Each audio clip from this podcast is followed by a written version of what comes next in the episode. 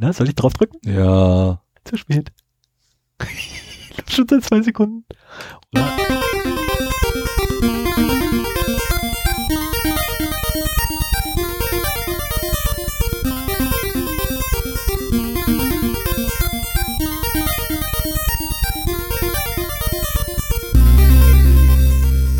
Zero Day, der Podcast für Informationssicherheit und Datenschutz.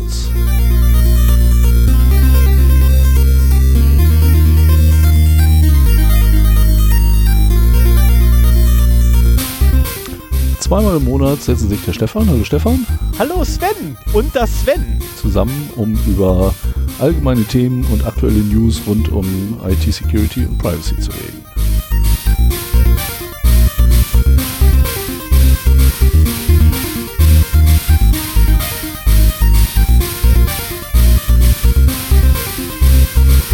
Wir machen es normalerweise anders, ne?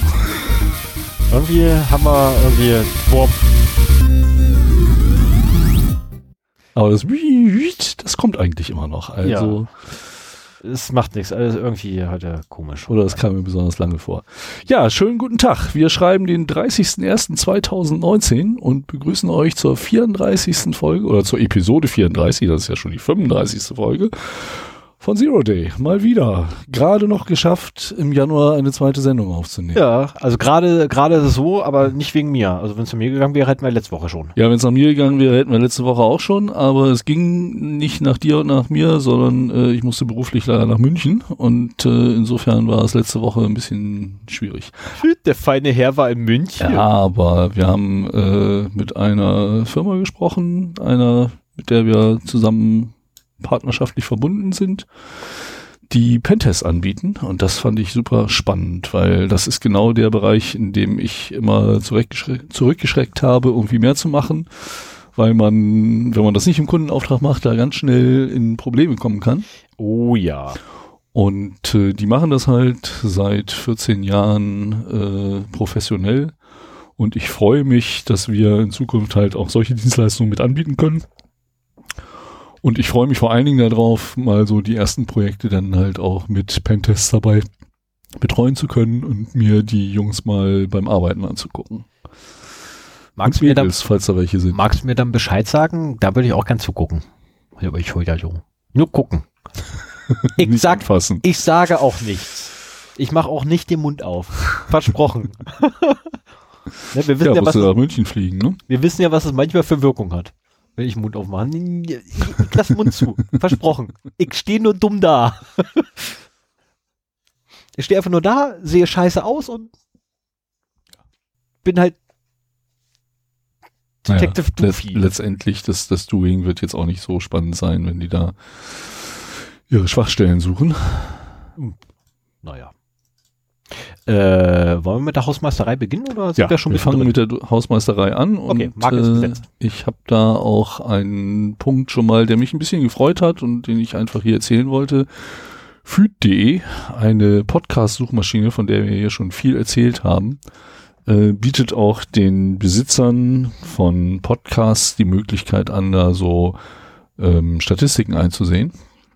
Die würfeln da irgendwelche Zahlen, die sie halt haben, Klicks und äh, äh, in, also die Beiträge in Kurationen und so weiter, was sie halt alles so anbieten. Das mixen die mit ein bisschen Magie zusammen und rechnen da so einen Score raus. Hm. Und äh, es wird auch nicht genau beschrieben, wie das gemacht wird, aber ähm, ich glaube, das ist halt ein, ein gutes Beispiel, um mal so ein bisschen für sich selbst zu sehen, wo man denn so steht. Und äh, als ich das geschrieben habe, habe ich mich sehr gefreut, weil wir sind ein Durchschnittspodcast. Uh. Also da gibt's halt äh, in dieser Übersicht gibt's halt so zwei Linien. Einmal so die äh, Durchschnittslinie äh, über alle Podcasts, die da bei füt.de äh, gehalten werden. Die ist so ein bisschen, äh, ja, geht so ein bisschen runter. Ich kann mir auch vorstellen, dass es wirklich daran liegt, dass halt die Maschine bekannter und bekannter wird und deswegen ähm, mehr und mehr Podcasts da reinkommen, gerade am Anfang, wo halt noch nicht so viel los ist.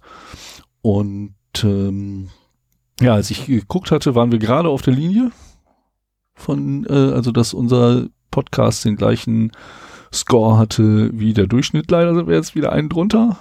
Ähm, Wir kommen wieder hin. Wir kommen da wieder hin. aber wir schaffen das, genau. Wir waren schon mal in 2018 im August, äh, haben wir die Durchschnittslinie schon mal geschnitten. Ui, haben wir auch da ich, da ich das Gefühl habe, dass wir momentan echt äh, viele neue Hörer bekommen, die auch viele alte Folgen hören, ähm, kann ich mir vorstellen, dass das beim nächsten Mal äh, dann schon wieder besser aussieht. Und wie gesagt, diese Average-Linie, die schwankt auch ganz gut.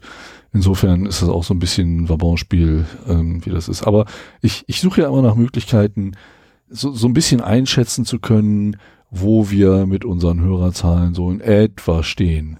Und Ja. gerade von den kleineren hört man halt nicht so viel, äh, wie viel äh, Hörer die so haben.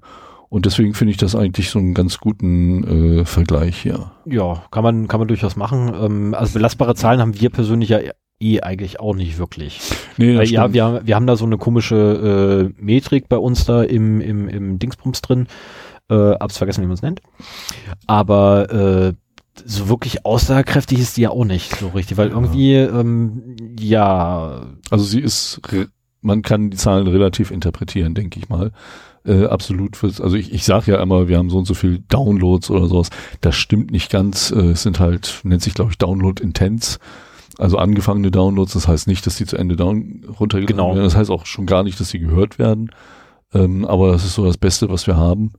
Und äh, da ist der Podlove Player eigentlich oder Podlove Plugin äh, sehr hilfreich. Es erleichtert die Arbeit ungemein mit so einem eigenen Podcast und liefert halt so ein bisschen Zahlen darüber, wie die einzelnen Episoden performen und äh, wie man so insgesamt performt. Und ich habe das jetzt über die ganze Zeit so ein bisschen verfolgt.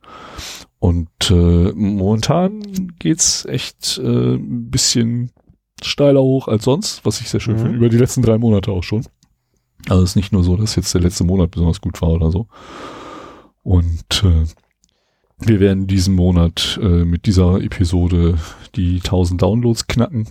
Also nicht mit der einen Episode, sondern komplett Downloads pro Monat.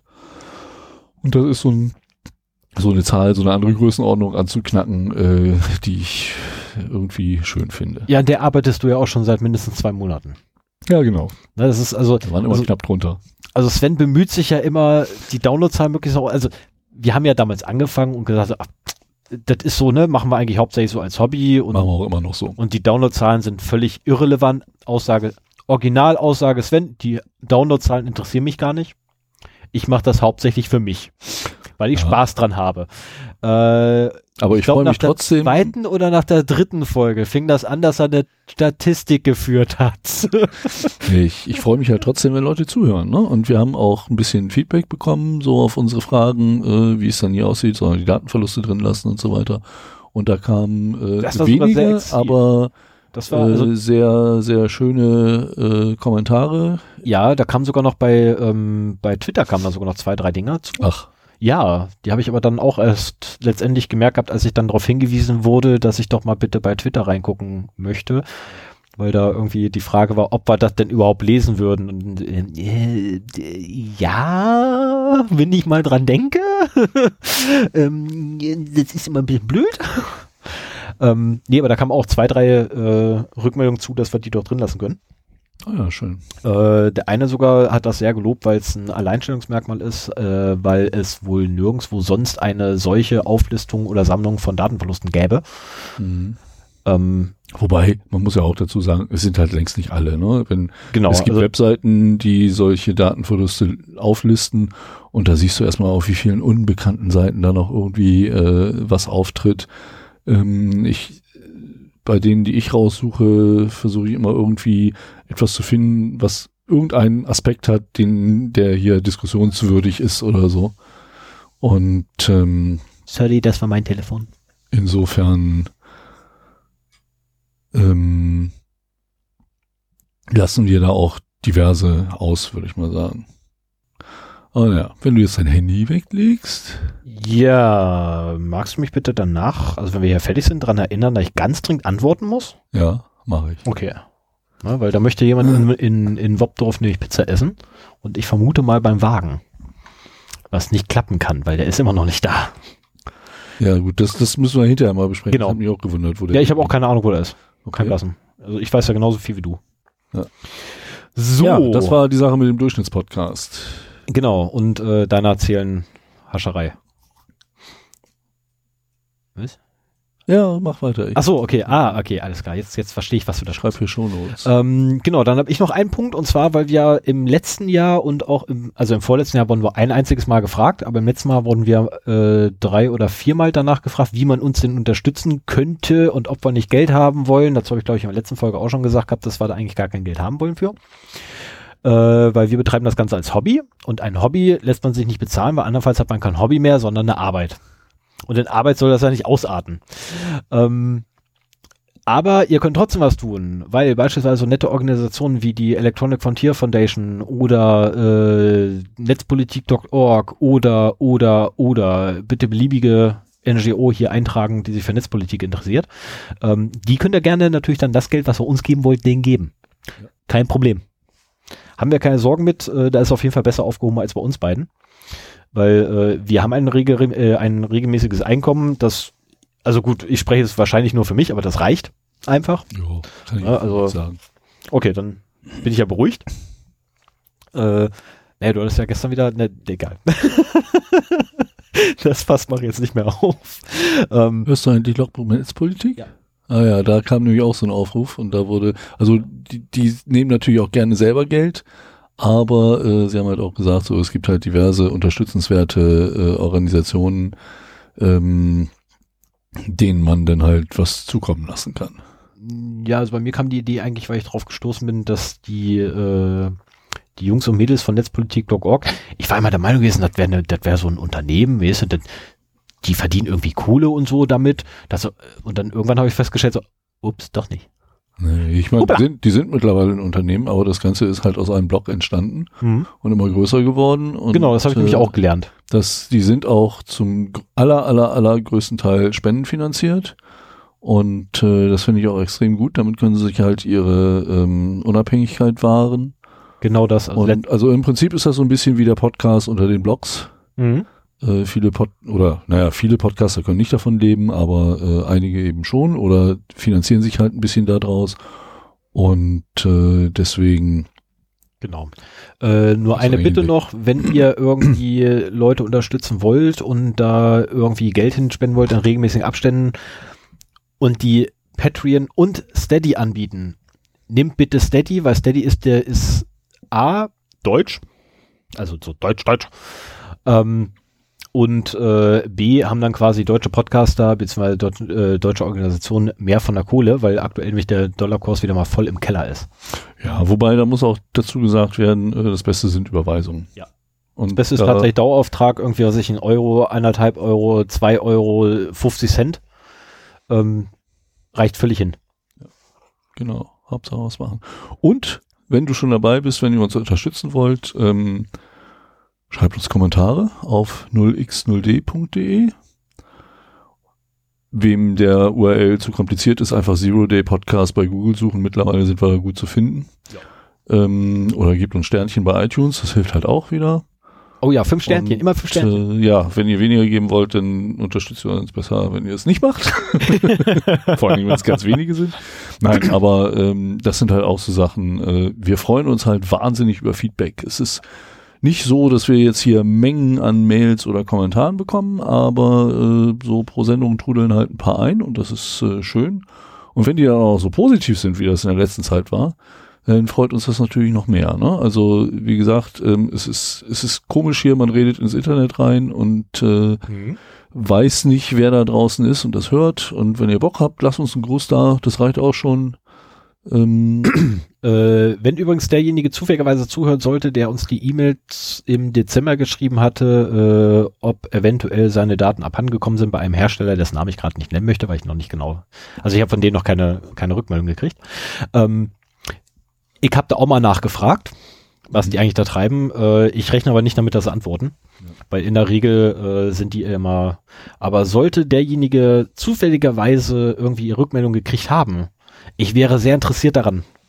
Also ich wäre wirklich sehr interessiert daran, weil mhm. das wäre interessant. Ja, machen wir weiter mit den Datenverlusten? Genau, machen wir, ne, Marke ist gesetzt, machen genau. wir weiter mit Datenverlusten, fang du an, dann kann ich hier schon mal Datenverluste schreiben. Ich fange an. Ähm, ich habe einen Klassiker heute, also ähm, mir sind gar nicht so viele Datenverluste untergekommen, außer einem großen, über den Stefan gleich noch erzählen wird. Aber Ja, du machst ihn ja noch größer. Du, der ist, der ist nicht gerade klein, ne? Aber jetzt haben wir halt erstmal vom 10.01. Äh, mal wieder den Klassiker MongoDB. Ein ungeschützter, eine ungeschützte MongoDB im Internet hat, und deswegen habe ich es reingenommen, weil die schiere Masse einfach verdammt groß ist, über 200 Millionen Lebensläufe veröffentlicht. So, und das ist äh, ein, äh, äh, nach dem, was man aus den Daten sehen konnte, wohl so eine äh, Jobvermittlung in China. Und äh, die haben halt äh, mindestens eine Woche ihre gesamte Datenbank im Internet stehen haben. Und also 200 Millionen ist schon verdammt viel. Das sind äh, zweieinhalb Mal Deutschland so. Das ist ein bisschen heftig, Ne? ja. Aber ich meine, das Land ist halt auch groß. Und äh, der, der Grund, selbst wenn ich wüsste, wo die Daten liegen, äh, dass ich mir die nicht runterziehen würde, würde einfach nur da drin liegen, dass es 854 Gigabyte sind. Jetzt halt. Ja, Mischke, sag mal, kennst du da nicht zufälligerweise jemanden, der einen Server hat, der irgendwie 4 Terabyte Speicherkapazität ja, sie mir aufweist? runterkommen, sage ich Und- Bescheid. Aber du willst ja auch mehr Passwörter haben. Du willst ja gar nicht. Da kommen wir gleich bei deinem Thema noch zu. Ja, aber das sind E-Mail-Adressen. Das sind aber E-Mail-Adressen und ich habe Vor- und Nachnamen und Vor- und Nachnamen sind super, weil Vor- und Nachnamen kann ich nämlich äh, getrennt voneinander nehmen, die durchmauscheln und habe dann wiederum Kandidaten für Passwörter. Mhm. Ja, und du glaubst gar nicht, wie viele E-Mail-Adressen Passwörter sind. Ich habe mich selber erschrocken letztens. Okay.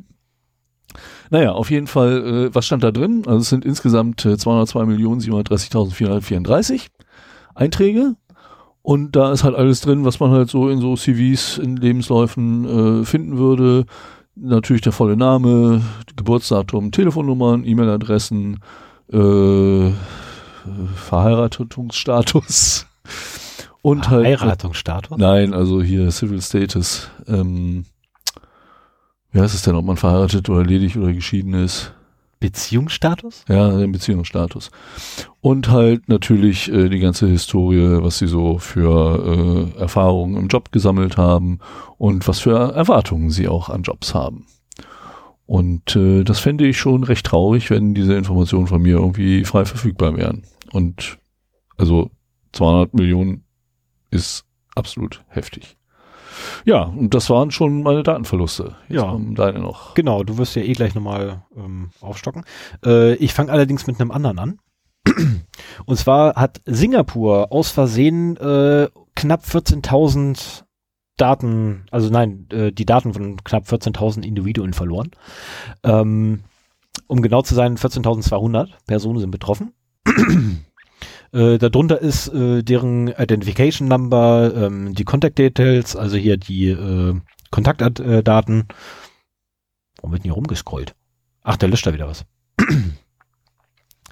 ähm, und das Ganze betraf 5400 ja, Einheimische von Singapur. Ich habe keine Ahnung, wie man den nennt. Es tut mir furchtbar leid. Singapurianer. Genau. Und, und 8800 Ausländer, die alle als HIV-positiv registriert waren Ui. beim National, Minister, Min, äh, National Ministerium for Healthcare. Ähm, und, vor, äh, und zwar die, die 5400 Entschuldigung. Einwohner äh, sind alle vor Januar 2013 eingetragen worden und die 8800 Ausländer sind alle vor Dezember 2011. Mhm. Ähm, weggekommen sind so Sachen wie, naja, der Name des Patienten, die Identifikationsnummer, die Telefonnummer, die Adresse, der Hi äh, das Ergebnis des HIV-Tests, ähm, die medizinischen Informationen waren ähm, ähm, auch noch zusätzlich mit drin ähm, und wurden von einem vormaligen äh, äh, Singapurianer, Sing- ist so richtig, ähm, der ausgewiesen wurde des Landes, ähm, naja, der hat sie halt mitgenommen und dann einfach mal veröffentlicht. Äh, so zumindest das Minister- Ministerium für, äh, für Gesundheit dort. Ähm, und naja, der, also er wird auch namentlich genannt im Artikel. Ich werde dessen Namen nicht versuchen auszusprechen, weil, äh, sorry, schaffe ich nicht. Ähm, ist eigentlich US-Amerikaner, hat allerdings in Singapur gelebt. Wohl jahrelang. Und ähm, im Mai 2018 wurde er dann des Landes verwiesen aufgrund von, naja, äh, äh, Drug äh, nee, Drug Dealing äh, und was war das andere? Ähm, achso, Betrugs, äh, Betrugsnummern hat er auch noch. Ähm, also Drogenvergehen, Betrüge etc. Und was das Ganze eigentlich echt brisant macht, ist, dass in Singapur, oder beziehungsweise, ja doch, Singapur, das war Malaysia, glaube ich, ne? Ähm, Homosexualität unter Strafe steht. Ui. Ja.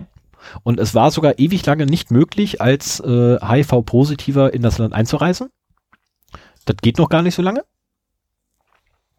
Ähm, und du wurdest sogar, wenn du als äh, HIV-positiv diagnostiziert wurdest, hattest du mit haufenweise Einschnitten ähm, zu rechnen. Und heutzutage sind die halt immer noch etwas dagegen hinterher, äh, weil, naja, ist halt verboten. Ähm, das macht das Ganze eigentlich echt brisant und ist schon krank, dass äh, diese Daten überhaupt in der Hand einer einzigen Person gelandet sind. Würde mich jetzt persönlich interessieren, weil es leider aus dem Artikel nicht hervorgeht, ähm, was der da getrieben hat, um an die Daten ranzukommen. Mhm. Das hast du ja ganz oft bei diesen Datenverlusten, dass äh, nicht genau beschrieben wird, wie denn dieser Angriff nun erfolgt ist. Also ne? manchmal kann man sich's denken, manchmal steht's drin, aber Ja, ich tippe drauf einfach, das ist äh, verärgerter Mitarbeiter. Ne, das ist so, der wird wahrscheinlich irgendwo irgendwen gehabt haben, der ihm die Daten äh, quasi aus erster Hand besorgt hat. Und als er dann ausgewiesen wurde, hat er sie da einfach in die freie Welt rausgepustet. Ähm, genau, das war der. Und dann kommen wir jetzt zum größten, also zumindest wird den Sven gleich zum größten bisher dagewesen bei uns in der Sendung machen. Ähm, also als ich das Ding gefunden hatte, waren es noch 773 Millionen die ungefähr. sogenannte Collection One. Genau, die berühmte Collection One. Ähm, und diese enthielt unter anderem ähm, 21 Millionen unterschiedliche Passwörter ähm, zu den 773 Millionen E-Mail-Adressen. So zumindest Troy Hunt dazu. Äh, die genaue Anzahl ist ein bisschen sehr heftig. Äh, der Ursprung wie immer komplett ungeklärt. Keiner weiß, wo die Daten überhaupt herkommen. Äh, Troy Hunt wiederum hat ähm, durchaus viele der Daten wiedergefunden bei sich, also sprich bereits in anderen Leaks enthalten gewesen, hat allerdings auch umso mehr noch gefunden gehabt, die neu waren und vorher noch nirgends aufgetaucht sind bei ihm. Ähm, und das ganze Ding ist ein wenig angsteinflößend. Mhm. Also ich habe auch gleich meine E-Mail-Adressen reingeworfen bei ihm äh, und habe dann festgestellt, hey, eine meiner E-Mail-Adressen hat jetzt einen mehr. Ui. Weißt Bin du, woher das kommt? Von zwei auf drei. Ich habe keine Ahnung. Ich, der, weil ich habe eine Vermutung, aber ich weiß es nicht. Und solange ich das nicht sicher sagen kann, dass es dort ist, ähm, möchte ich auch dem Unternehmen ehrlich gesagt nicht schaden. Mhm. Na, weil wenn ich jetzt den Namen sagen würde, könnte ich halt potenziell und nee, möchte ich nicht. Aber ist das eine eindeutig identifizierbare E-Mail-Adresse Ja. für den? Ah ja, okay. Ja, dann äh, kannst du es mir beim Audio nachbearbeiten. Ja, wobei, wa- was ist eindeutig identifizierbar? Also die ist halt meine, meine, meine, ähm, äh, ich benutze dich mal überall E-Mail-Adresse gewesen. Und ja, gut. ja, aber es gibt nicht mehr viele- es gibt aber nicht mehr viele, wo ich die irgendwie noch verwenden würde. Und von daher, dann, also sie ist wirklich noch in, in ein paar Dingern eingetragen. Aktuell. Ja, aber wenn du sie früher öfter benutzt hast, dann kann das auch daraus sein. Ne? Das können ja uralte Adressen sein. Ja, ich habe aber eine Vermutung, weil äh, letztes, im Laufe letzten Jahres nämlich noch ein Leak war ähm, bei einem Unternehmen, das eigentlich im Computerspielebereich angesiedelt ist Mhm. und in MMOs macht und äh, irgendwann nach Asien abgewandert ist. Und in diesen, im Zuge dieses Umzugs haben sie halt ein paar Daten aus Versehen verloren. Kann man ja mal verlegen. Ähm, und ich weiß zumindest, dass dort definitiv meine E-Mail-Adresse mit drin war oder mein Account mit drin war.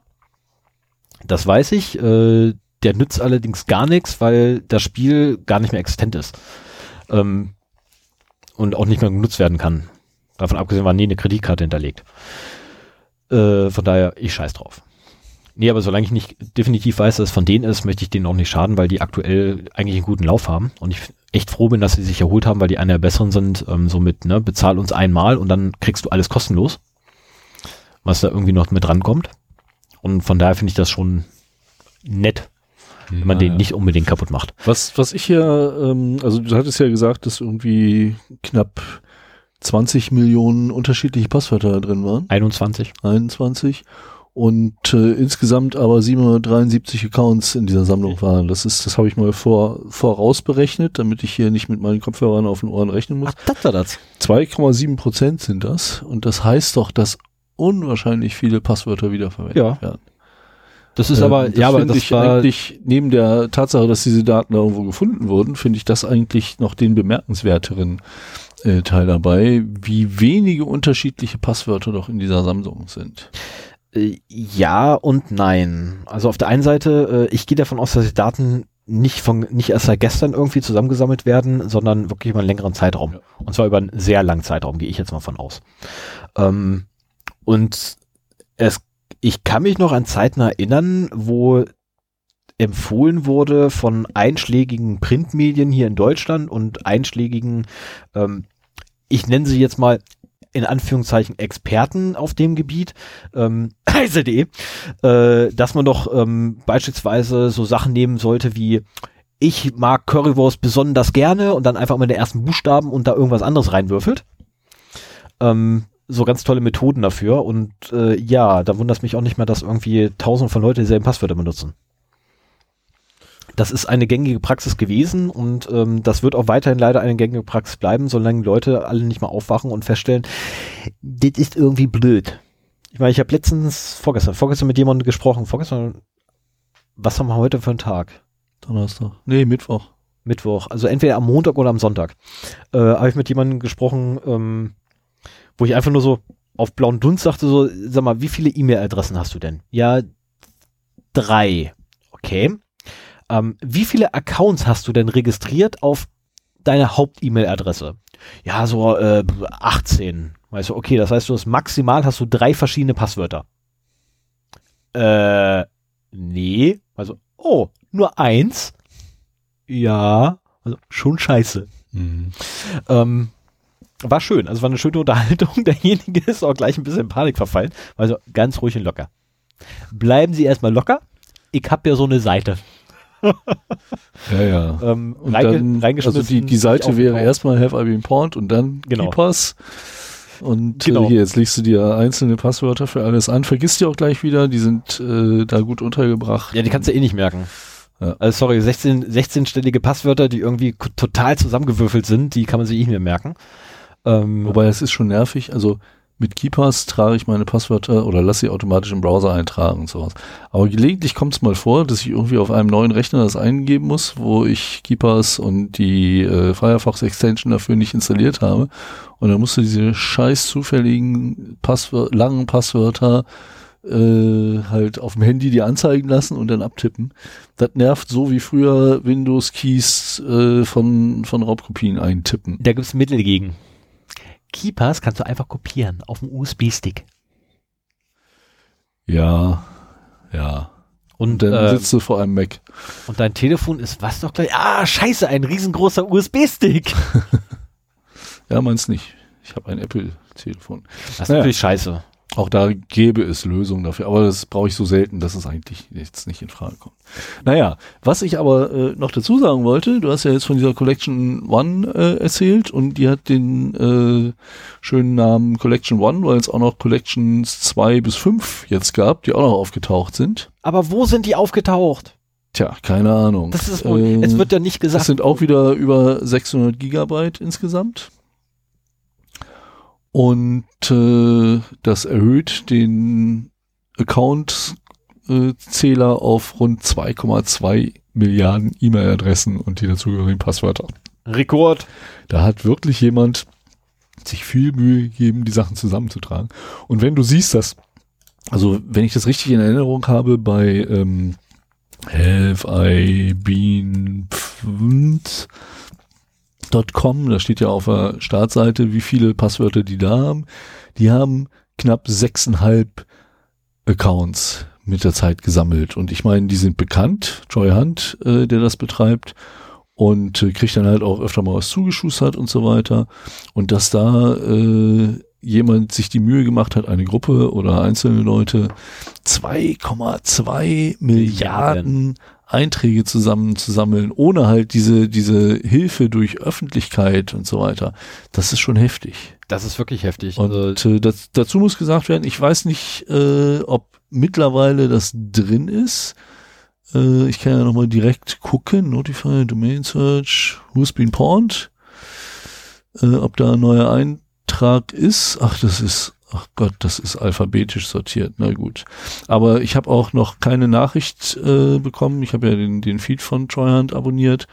Ähm, ob er diese Collections zwei bis fünf bei sich integriert hat. In diesem Fall war das Hasso-Plattner-Institut schneller. Die haben auch den äh, HPI Identity League Checker, League Checker äh, veröffentlicht. Äh, den Link tue ich in die Show Notes. Waren das nicht auch die, die so ganz toll für das BSI dieses Tool gebaut haben, womit man prüfen konnte, ob man im Dropbox liegt mit, äh, ob sein Passwort im Dropbox liegt mit drin war? Das ist so lange her, das weiß ich nicht. Wo ich so, so, so total abgegackert habe. Ähm, sorry, die Schuld muss ich kurz erzählen. Also, das BSI sagte, sagte auf einmal so an die deutsche Bevölkerung, ja, ähm, es könnte ja sein, dass ihr Dropbox-Account da gefährdet wurde, als da Dropbox aus Versehen alle Daten einmal verloren hat. Ähm, die können das aber bei uns prüfen, indem sie bei uns auf die Webseite kommen und ihr Passwort eingeben. Passwort? Ja, ja, die wollten dein Passwort. Also erstmal solltest du die E-Mail-Adresse eingeben und dann solltest du das Passwort zu dieser E-Mail-Adresse eingeben, um zu gucken, ob diese Kombination mit drin enthalten ist. Mhm. Wo ich mir so, ja, das ist auch schön, liebes BSI, wenn ich mich jetzt dazwischen klemme, den Datenstrom mit Sniffer habe ich so ziemlich alle, ja. die da irgendwie, äh, das war so halb, halb gekonnt. Naja, jetzt können sie es besser. Also hier beim HPI Identity Leak Checker äh, gibst du halt deine E-Mail-Adresse ein und die schicken dir an diese eingegebene E-Mail-Adresse die Ergebnisse. Das ist so als Privacy schon nicht schlecht. Äh, oder ein Link zu den Ergebnissen, das weiß ich nicht. Das wäre natürlich hm. äh, auch nicht verkehrt. Ähm, wobei es unterscheidet sich nicht großartig. Äh, ja doch, wer die Link, Link könntest du tracken. Nein, die, äh, wer die E-Mail abfängt, kriegt entweder die Klartextinformationen oder ja, dafür, aber. Aber dafür gibt es doch Transportverschlüsselung. Ja, kann ja auf dem Gerät sein oder wie auch immer. Na, ist auch egal. Also auf jeden Fall finde ich das ganz gut. Ähm, was ich halt hier beim HPI immer noch vermisse, was ich bei Treuhand äh, mittlerweile eingerichtet habe, ist so die Möglichkeit, eine Domain zu überwachen. Äh, ich habe halt eine, eine eigene Domain und vergebe, das habe ich ja an dieser Stelle schon ein paar Mal erzählt, für jeden Dienst, wo ich mich registriere, eine eigene E-Mail-Adresse, die ich über einen Catch-all-Account dann bekomme. Das mache ich seit vielen, vielen Jahren.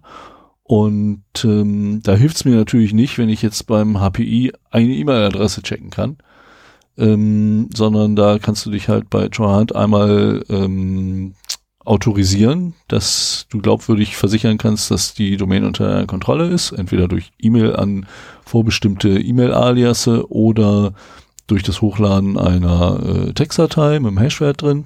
Oder durch einen DNS-Eintrag oder äh, was war es noch? Da war noch irgendwas. Ja, das ist ähm, auch schon so lange her, dass ich es gemacht habe. Auf jeden Fall, dann kriegt man halt für diese Domain äh, immer die Benachrichtigung. Finde ich auch übrigens äh, für kleine Firmen äh, fände ich das interessant, wenn man da halt irgendwie, was weiß ich, sagen wir mal 10 bis 500 äh, E-Mail-Adressen, irgendein Benutzername at firmenname.de hat, ähm, kann ich nur jedem äh, Admin empfehlen, da einfach mal äh, das einzugeben und mhm. die Domain damit überwachen zu lassen. Die überwachen äh, Pastes und die überwachen ähm, die Breach-Dateien, die halt äh, die bekommen. Und man wird halt bei neuen Sachen benachrichtigt. Es gibt auch noch andere, also nicht nur nicht nur Paste, äh, mit Paste meinst du glaube ich Pastebin, ne?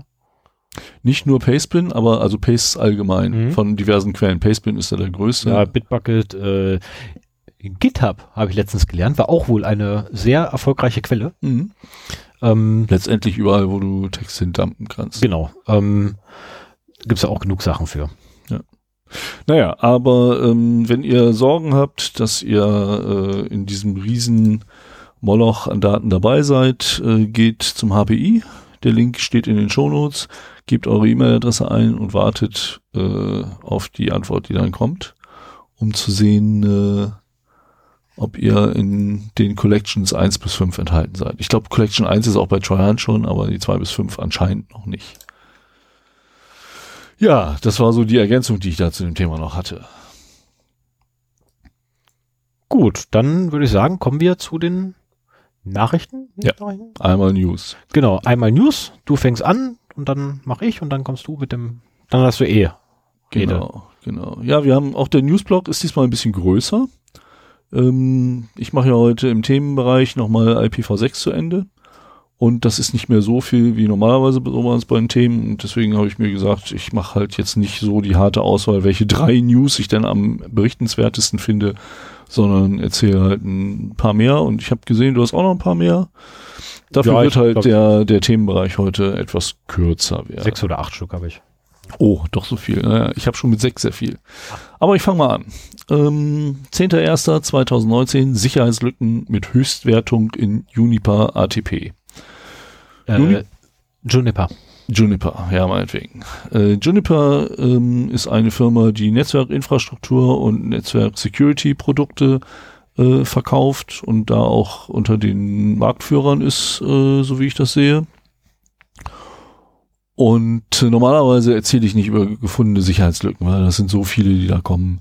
Ähm, das finde ich jetzt nicht so berichtenswert, äh, wenn man sich da wirklich, oder man sollte sich auf dem Laufenden halten, was das angeht, gerade wenn man so ein Admin von äh, einer kleineren Firma ist oder sowas, dass man eben über solche Sachen informiert ist.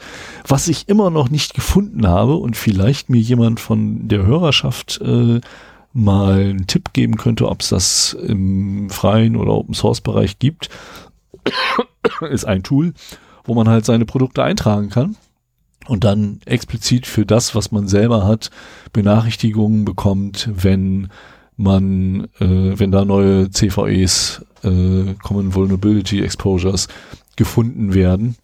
Ähm, weil die Anzahl der, der Schwachstellen, die allgemein gefunden wird, ist einfach so hoch, du verlierst irgendwann die Lust, dir jedes einzelne da durchzulesen.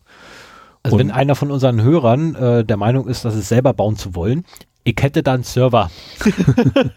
Ja, ich mein, laufen lassen kann. CVE Details ist eine Seite, wo man relativ gut durch die ganzen CVEs durch äh, kann und für ein bestimmtes Produkt gucken kann. Ähm, aber so dieses mal eben eine Liste äh, einstellen. Ich habe das in professionellen Tools gesehen, das funktioniert auch sehr gut, das finde ich genial. Also wenn, wenn man jetzt meinetwegen ein, ein Asset Management Tool hat, das äh, die verfügbaren, die im Netzwerk, in der Infrastruktur verfügbaren Geräte am besten selbstständig ähm, erkennen kann und in einem Asset Library aufführt, äh, ist das natürlich ein super Service, weil man direkt für die erkannten Software- und Hardware-Geräte, ähm, ja, Software- und Hardware-Geräte, was redet hier für ein Blödsinn, also Betriebssysteme und äh, darauf laufende Applikationen, ähm, dann eben äh, die Schwachstellen geliefert bekommt und dann auch gleich sieht, welche Assets da betroffen sind. Ne? Also das ist äh, sowieso eine der Grundvoraussetzungen in der Informationssicherheit, dass man halt weiß, was man überhaupt hat und dass man auch so auf einen Blick sehen kann, welche Geräte vielleicht mit einem alten Softwarestand versorgt sind und so weiter. Und äh, wie gesagt, in professionellen Sachen gibt's das, aber äh, für den Heimanwender würde ich mir das echt noch wünschen. Da sind ja auch nicht mehr so viele Einträge dann drin, dann hast du halt na gut, bei mir wäre schon ein bisschen, bisschen mehr, aber damit äh, könnte ich leben. Es ist Ja. die Frage, wie man diese Auswahl machen möchte.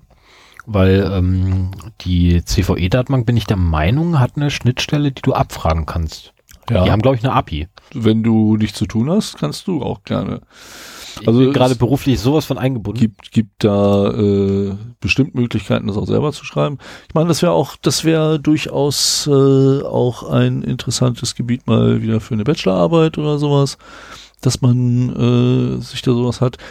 Komplizierter wird es, also die das Abfragen der CVEs mit einer Liste von Produkten äh, ließe sich wahrscheinlich noch relativ gut machen. Die, das Aufstellen der Liste der Produkte in dem Moment, wo du auch Versionsinformationen damit reinnimmst, musst du das irgendwie automatisiert machen. Da hatte ich auch schon Tools. Ähm, vor 20 Jahren bin ich schon mit dem USB-Stick in unserer Firma rumgelaufen, äh, habe von dem Stick dann später vom Netzlaufwerk äh, diese Datei ausgeführt und habe dann quasi einen Bericht zurückbekommen, was da alles drauf läuft.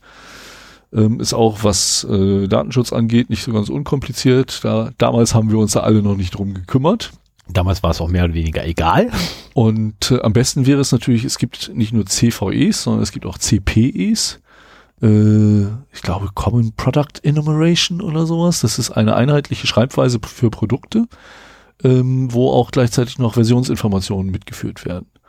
Und äh, wenn du zu deinem Betriebssystem oder zu deinem Office-Paket oder was weiß ich, dieses CPE halt immer schon hast, ist das natürlich wunderschön, weil dann kannst du damit relativ gut abfragen, äh, welche CVE es dafür gibt. So. So viel zum Thema Abschweifen äh, mit Schwachstellen und CVEs und so weiter. Ähm, hier fand ich diese Sicherheitslücken in den Juniper äh, ATPs bemerkenswert. Also erstmal ist es halt, ne, ATP steht für Advanced Threat Prevention, also ein äh, Security-Produkt von Juniper. Und äh, da sind gleich zwei äh, Schwachstellen gefunden worden, CVE 2019 0022 und die 0025. Und äh, da sind hardcodierte Zugangsdaten, so dass du quasi ohne großen Aufwand direkt in die System einsteigen kannst. Ich habe mir jetzt nicht die Mühe gemacht zu gucken, äh, ob man die auch noch ganz einfach über Shodan finden kann. Ist das Passwort Passwort? Hm. Ich habe keine Ahnung, aber ähm, es ist halt auf jeden Fall für einen Security-Anbieter echt ein Problem. Da, da sieht man immer mal wieder so, was denn da überhaupt für Probleme auftauchen manchmal. Ne? Also es ist, ein kannst es dir nicht vorstellen. Doch. Gerade die, die eigentlich Ahnung davon haben müssten, äh, bauen so einen Mist. Ne? Doch, kann ich. Ähm, benutze eine Ubuntu, also dazu komme ich glaube ich noch. Ach so, okay. Ähm, oder Moment, ganz kurz. Ich will nur ganz kurz gucken, ob ich es drin habe. Äh, nee, benutzt ja einer Cisco. die hatten auch schon wieder ein Problem. Äh, also, und Ja. wirklich immer in ihrer, in ihrer Sicherheitsinfrastruktur. Das ist das, was mich immer wieder auf, aufschreien lässt und sagen lässt, lernt doch endlich mal alle. Also, sorry, ihr kauft euch dort Sicherheitsinfrastruktur von, von Leuten, die Fehler in ihrer Sicherheitsinfrastruktur haben, die sie euch geben. Mhm. Und dann haben die eigene Betriebssysteme, die auf den Dingern laufen und dann ist äh, bei dem bei dem einen Teil die gesamte Version 10 betroffen. Und zwar angefangen von 10 0 0 0 0 bis hoch zur aktuellen 10 5 irgendwas. Wo ich auch denke so, das kann doch jetzt nicht wahr sein. Und durch alle Versionen dieselbe Sicherheitslücke und dann die Aussage vom Herrscher, ja nee, das macht man nicht in der 11 ist weg. Wann kommt denn die 11 rauf? Ja, so 2020. Ja, super. Super. Ja, ähm, machen wir mal weiter. Auch am 10.01.2019 ähm, sieht man mal, was zu was es führen kann, wenn man vielleicht auch aus gut gemeinten Motiven äh, Scheiße baut. Und zwar ist es ein Bericht aus Massach- Massachusetts. Der geilste Massachusetts. der geilste Bundesstaat, den die USA haben. Äh, da ist jemand verurteilt worden zu zehn Jahren Gefängnis, weil er eine DDoS-Attacke äh, auf Computer von zwei Healthcare-Organisationen äh, gefahren hat. Das war 2014 und er hat äh, damit protestieren wollen, ähm, wie die Behandlung von einem Teenager in diesen beiden Centern gelaufen ist. Okay. Genaueres über die Behandlung weiß ich nicht, aber ähm, das ist ein 34 Jahre alter Mann, der wahrscheinlich dann erst als 44 Jahre alter Mann wieder aus dem Knast kommt. Mhm. Äh, zusätzlich noch äh, 443.000 Dollar Schadensersatz zahlen muss an die beiden Unternehmen.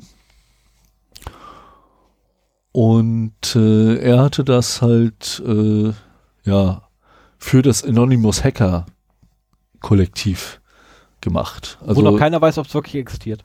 Ja, ich, ich, äh, ich habe mal einen schönen Bericht gesehen, wo sie halt auch so ein Tool gezeigt haben, mit dem du relativ leicht DDoS-Attacken äh, anschmeißen kannst. Und äh, das ist, wenn man da in der Szene so ein bisschen drin sitzt, äh, zumindest damals, es wird mittlerweile wohl auch schwieriger werden, äh, relativ einfach gewesen. Letztendlich äh, ist dein Rechner wahrscheinlich genauso dann äh, in diesem selbstgestrickten Botnet drin wie viele andere Rechner von Anonymous.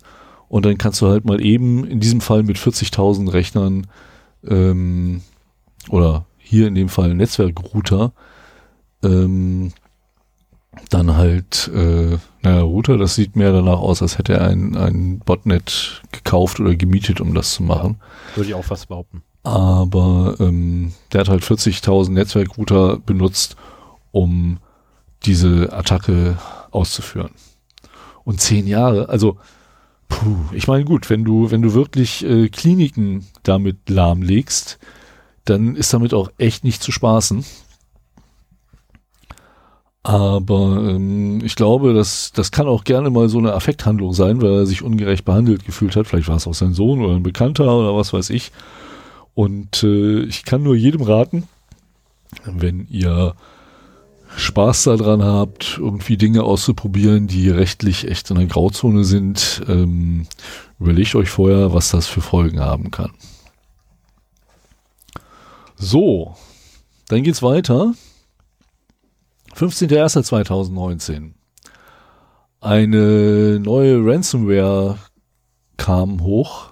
Ich habe irgendwann mal ich glaube 2014 angefangen, mir so eine Liste zu machen, welche Ransomware es gibt, was die macht, ob die schon entschlüsselbar ist oder nicht und so weiter. Ich habe irgendwann damit aufgehört, weil es einfach zu viel waren.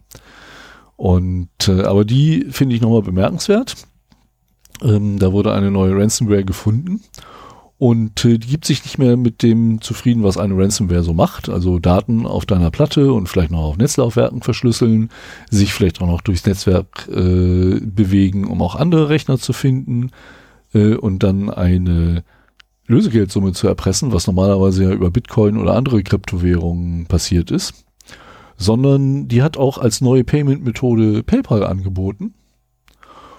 Und wenn du dir gesagt hast, okay, dieser ganze Bitcoin-Kram ist mir zu kompliziert, ich überweise mal eben mit PayPal, habe ich ja Käuferschutz, kann ich ja wieder zurückfordern.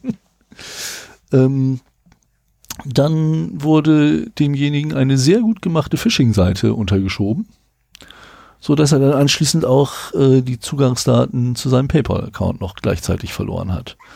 Und äh, den, diese Zugangsdaten möchte ich auch nicht in den Händen Krimineller wissen, denn äh, da wird das, kann das ganz schnell ganz teuer werden. Ja. Äh, ich muss noch einen News gleich nachschieben bei mir. Ja, ich erzähle ja erstmal noch. Ich gerade ne? Zufall gefunden habe. Auch vom 15.01. Sicherheitsforscher brechen aus Docker-Container aus. Da will ich nur kurz drauf eingehen. Docker ist halt ein Containersystem. Ähm, und äh, es gibt eine Docker-Spielwiese namens Play with Docker, wo man kostenlos so ein bisschen damit rumexperimentieren kann. Da kriegt man halt einen Docker-Container und kann da rein seine eigenen Docker-Container äh, mhm. deployen und damit halt mal so ein bisschen was auszuprobieren. Und äh, jetzt ist es äh, Sicherheitsforschern von CyberArk, einem Unternehmen, das halt äh, in erster Linie äh, Identity und Access Management Lösungen anbietet, gelungen, Ende 2018 aus ihrer Docker-Umgebung auszubrechen und äh, Code auf der darunter liegenden Maschine auszuführen. Und das ist äh, auch eine kritische Sache. Man hat bisher darauf vertraut, aber ähm, man sieht auch hier, es ist nicht äh, hundertprozentig mal wieder klar, dass das nicht geht. Wobei ich kann mir schon vorstellen, wenn das also Sicherheitsforscher gefunden haben. Ich weiß nichts genaueres zu der Lücke. Ähm, die haben es so. hingekriegt, äh, ich habe da zumindest mal drüber gelesen, die haben es hingekriegt, ein Kernel-Modul auszuführen. Stimmt, ja. Ähm, und zwar mit Kernel-Rechten, also sprich mit System Rights und damit wiederum hatten sie dann Kontrolle, weil dieses Kernel-Modul, was die da registriert haben, konnte halt letztendlich alles machen, was es wollte und haben dann ähm, letztendlich ja einmal alles gehabt. Mhm. Also wenn du erstmal hinkriegst, dein, dass dein eigenes Modul, was du für den Kernel hast, äh, ausgeführt wird oder geladen wird, hast du gewonnen. Ja. Ab dem Moment bist du Besitzer dieses Computers aus dem einfachen Grunde. Ähm, die höchsten Rechte im System hat der Kernel. Nach dem Kernel kommt äh, Root und nach Root kommt der Nutzer. Ähm, und normalerweise läuft das Ding ja mit einem äh, unprivilegierten Nutzer, der tatsächlich nur diesen einen Docker-Container oder den Ordner, wo dieser Docker-Container drin liegt, überhaupt ähm, benutzen darf. Und Docker selber beinhaltet dann ein Filesystem. Ähm, und eigentlich darfst du halt nur innerhalb dieses Filesystems arbeiten und die haben es halt irgendwie hingekriegt, dass der äh, Kernel ein Kernel-Modul in dem Docker-Container geladen hat. Glaube ich, war das. Ich glaube, aus dem Docker-Container heraus hat er sich das Ding gezogen. Ähm, und das ist schon echt krank. Also das ist krass. Also, aber das zeigt auch wieder ähm, diese typische Fehleinschätzung. Ne? Ich meine, Docker wurde dann, wurde ja auch mal propagiert mit das neueste Sicherheitsfeature, das neueste Sicherheitsfeature. Sorry, dafür sind die Dinger nicht da. Ich glaube, du hattest auch irgendwann schon mal so News, dass äh, aus äh, virtualisierten Maschinen ausgebrochen werden konnte. Also ja. Auch da gilt halt immer schön alle Sicherheitspatches einspielen. Minimum, ja. Mann, Und warum huste ich denn heute so viel? Und niemals darauf vertrauen, dass es wirklich sicher ist. Also gerade Docker zum Beispiel, ähm, oder ich habe vergessen, wie das andere äh, große heißt. Gibt ja zwei große aktuell. Äh, die einen sind Docker, die anderen habe ich vergessen, wie die Containerleute heißen, die da rumcontainern. Hey. Ähm, und die, äh, die haben früher noch propagiert mit Sicherheitsfeature, Sicherheitsfeature, totaler Bullshit, ist nicht für Sicherheit da. Das ist eigentlich dafür da, um äh, das Deployment zu vereinfachen. Ähm, aber wer darüber mehr wissen will, fragt einfach mal den Fefe, der weiß das. Äh, auf dem 34C3 hat er einen wunderbaren ähm, Vortrag darüber gehalten, äh, was es doch so für Örannahmen in der Softwareentwicklung gibt und unter anderem kommen auch die Container mit bei. ah, ja. Ähm, könnt ihr euch mal antun, den Vortrag geht nur 33 Minuten, ist super. Lohnt sich, ja, gut und gelacht. während ich jetzt auf meine Lieblingsnews für heute komme, kannst du äh, das schon mal für die Show Notes raussuchen. Das ist einfach gemacht. Wenn es erwähnt wird, dann äh, sollten wir es auch da verlinken. Ja, ähm, die nächste News ist vom 21.01.2019 und ich fand äh, daran spannend, wie viel Aufwand äh, Malware auf Telefonen treibt und welche Ideen die so entwickeln, um dort äh, sich verstecken zu können. Bösartige Apps nutzen bewegungsbasierte Vermeidungstechniken und platzierten Banking-Malware. Also das äh, geht halt hier um zwei Tools, ähm, die einmal Akkumanagement anbieten und einmal so ein, so Währungskonvertierer, ähm, die man halt runterladen kann, die aber auch äh, versuchen, dem Benutzer einen Trojaner unterzuschieben. Allerdings ähm, muss man halt auch wissen, es gibt halt so das ständige Katz- und Maus-Spiel zwischen kriminellen Hackern und Sicherheitsforschern, ähm, dass halt auch versucht wird, eben diese bösartigen Applikationen zu finden und deswegen müssen die sich tarnen. Und die haben sich jetzt überlegt, dass sie äh, die Bewegungsdaten des Gerätes monitoren und wenn da unterschiedliche Bewegungsdaten auftauchen, weil der Mensch mit dem Handy in der Hosentasche irgendwo hinläuft, zur Arbeit geht, zum Einkaufen geht, wieder nach Hause geht und so weiter, dann sind sie sich recht sicher, ja, das ist ein Handy, hier kann ich mein böses Spiel treiben. Und wenn keine Bewegungsdaten kommen, dann denken sie sich, okay, Mann, ich kann nicht reden heute. Äh, dann denken sie sich so, oh nee, das scheint nur eine Sandbox zu sein. Ich werde hier analysiert. Ich verhalte mich mal ganz ruhig und brav und äh, entfalte meine bösen Absichten nicht, damit ich nicht entdeckt werde. Und das finde ich schon äh, raffiniert. Wir hatten das in einem Fall, weißt du noch, welcher das war, wo ein äh, ein bestimmter sehr kryptischer, nicht kryptografischer, sondern kryptischer URL abgefragt wurde, eine kryptische Domain und damit die Sandbox-Erkennung äh, laufen sollte, weil in der Sandbox in der Regel ähm, auf alle Domain-Abfragen erstmal gesagt wird, jo, gibt's. Und äh, sie aber dachten, den gibt es nicht und deswegen, wenn diese Domain äh, existiert, äh, dann bin ich wahrscheinlich in der Sandbox, dann bin ich schön brav und ruhig und mache nichts. Und ein Sicherheitsforscher, der da hinterher auch noch Ärger für gekriegt hat, hat denn diese Domain registriert, womit er die Infektionswelle gestoppt hatte. Und äh, also das, das wäre ein Thema, da müsste man sich mal einlesen und mal eine Sendung drüber machen, was für Ver Vermeidungsstrategien so alles existieren. Das fände ich schon spannend. Ich weiß nicht, ob ihr das spannend findet, aber ich finde das spannend. Ich auch. Das Problem ist nur, wenn du so anfängst, ahne ich schon, an wen was hängen bleibt. Oh, nö, also wenn mich was interessiert, dann mache ich das auch gerne. Und das ist ja leider nicht so, dass ich mir interessante Themen ausdenken kann und die, die zuschustern kann. Wir machen das ja sehr unabhängig voneinander, Ja. weil das auch so unseren Interessen entsprechen muss, ne? Richtig. Ich meine, ja, ich hätte durchaus Lust dazu, aber das ist äh, Ah, okay. viel, viel, viel, viel, viel, viel lesen. Ähm, und ich bin mir nicht sicher, ob ich die Zeit dafür finde, aktuell. Naja. Naja, also das muss ja auch nicht jetzt sein. Wir wollen ja auch noch in fünf Jahren Podcast machen. Genau, ich bin beruflich vor allem wirklich Ja. gerade extrem stark eingebunden. Das, das erwähntest du schon. Ich muss das nochmal betonen. Ich bin sehr stark eingebunden. Okay. da müssen wir auch hinterher nochmal drüber reden. Sag mal, was hältst du davon, wenn ich hier nochmal eben meine letzte News vorlese und du guckst mal, ob du die Heizung hier ein bisschen höher drehen kannst? Da ist sie. Du musst sie nur mal äh, gegen den Uhrzeigersinn weiter drehen. Oh, das ist aber nicht. Einmal war ja schon fast aufgedreht. Ja, ich stand auf habe jetzt mal ein bisschen geboostet, weil mir ist echt kalt hier irgendwie. Da hängt eine Jacke, ansonsten ich kann dir auch meinen Hoodie geben. Nee, ich habe ja selber eine Jacke hier, aber ich habe keine Lust in der Jacke. Äh, Soll ich dir eine Decke besorgen? nein, auch nicht. Nee, nee, ich bin kein Mädchen. Eigentlich eine Aber ich habe ich hab einmal, ich hatte im Studium einmal ein Haus gemietet, das sehr günstig war. Der Grund war, da war keine Heizung drin. Und es war immer saukalt drin. Also wir sind noch, ich. Wir haben gefroren im Herbst und sind zum Glück noch vor dem Winter ausgezogen. Und das sind so Zeiten, wo ich halt auch mit Jacke am Schreibtisch gesessen habe und so weiter, wo ich extrem fröstelig geworden bin. Also auch hinterher habe ich total leicht gefroren. Und das hat Jahre gedauert, bis ich das wieder losgeworden bin. Und Oh äh, deswegen finde ich das immer sehr unangenehm. Und ich sitze hier in T-Shirt mit offenem Hoodie und ohne, Fü ohne Socken, Ohne Füße. ohne Füße. Ja, die habe ich, gestern- die hab ich draußen gelassen. die habe ich vor die Tür gestellt. Die, die, das geht nicht. Ich kann die Füße nicht reinholen. Wenn ich die. Füße reinhole, das geht gar nicht. Ich habe Schuhe an und da, also momentan äh, ist es da am kältesten. Aber egal, darum soll es nicht gehen.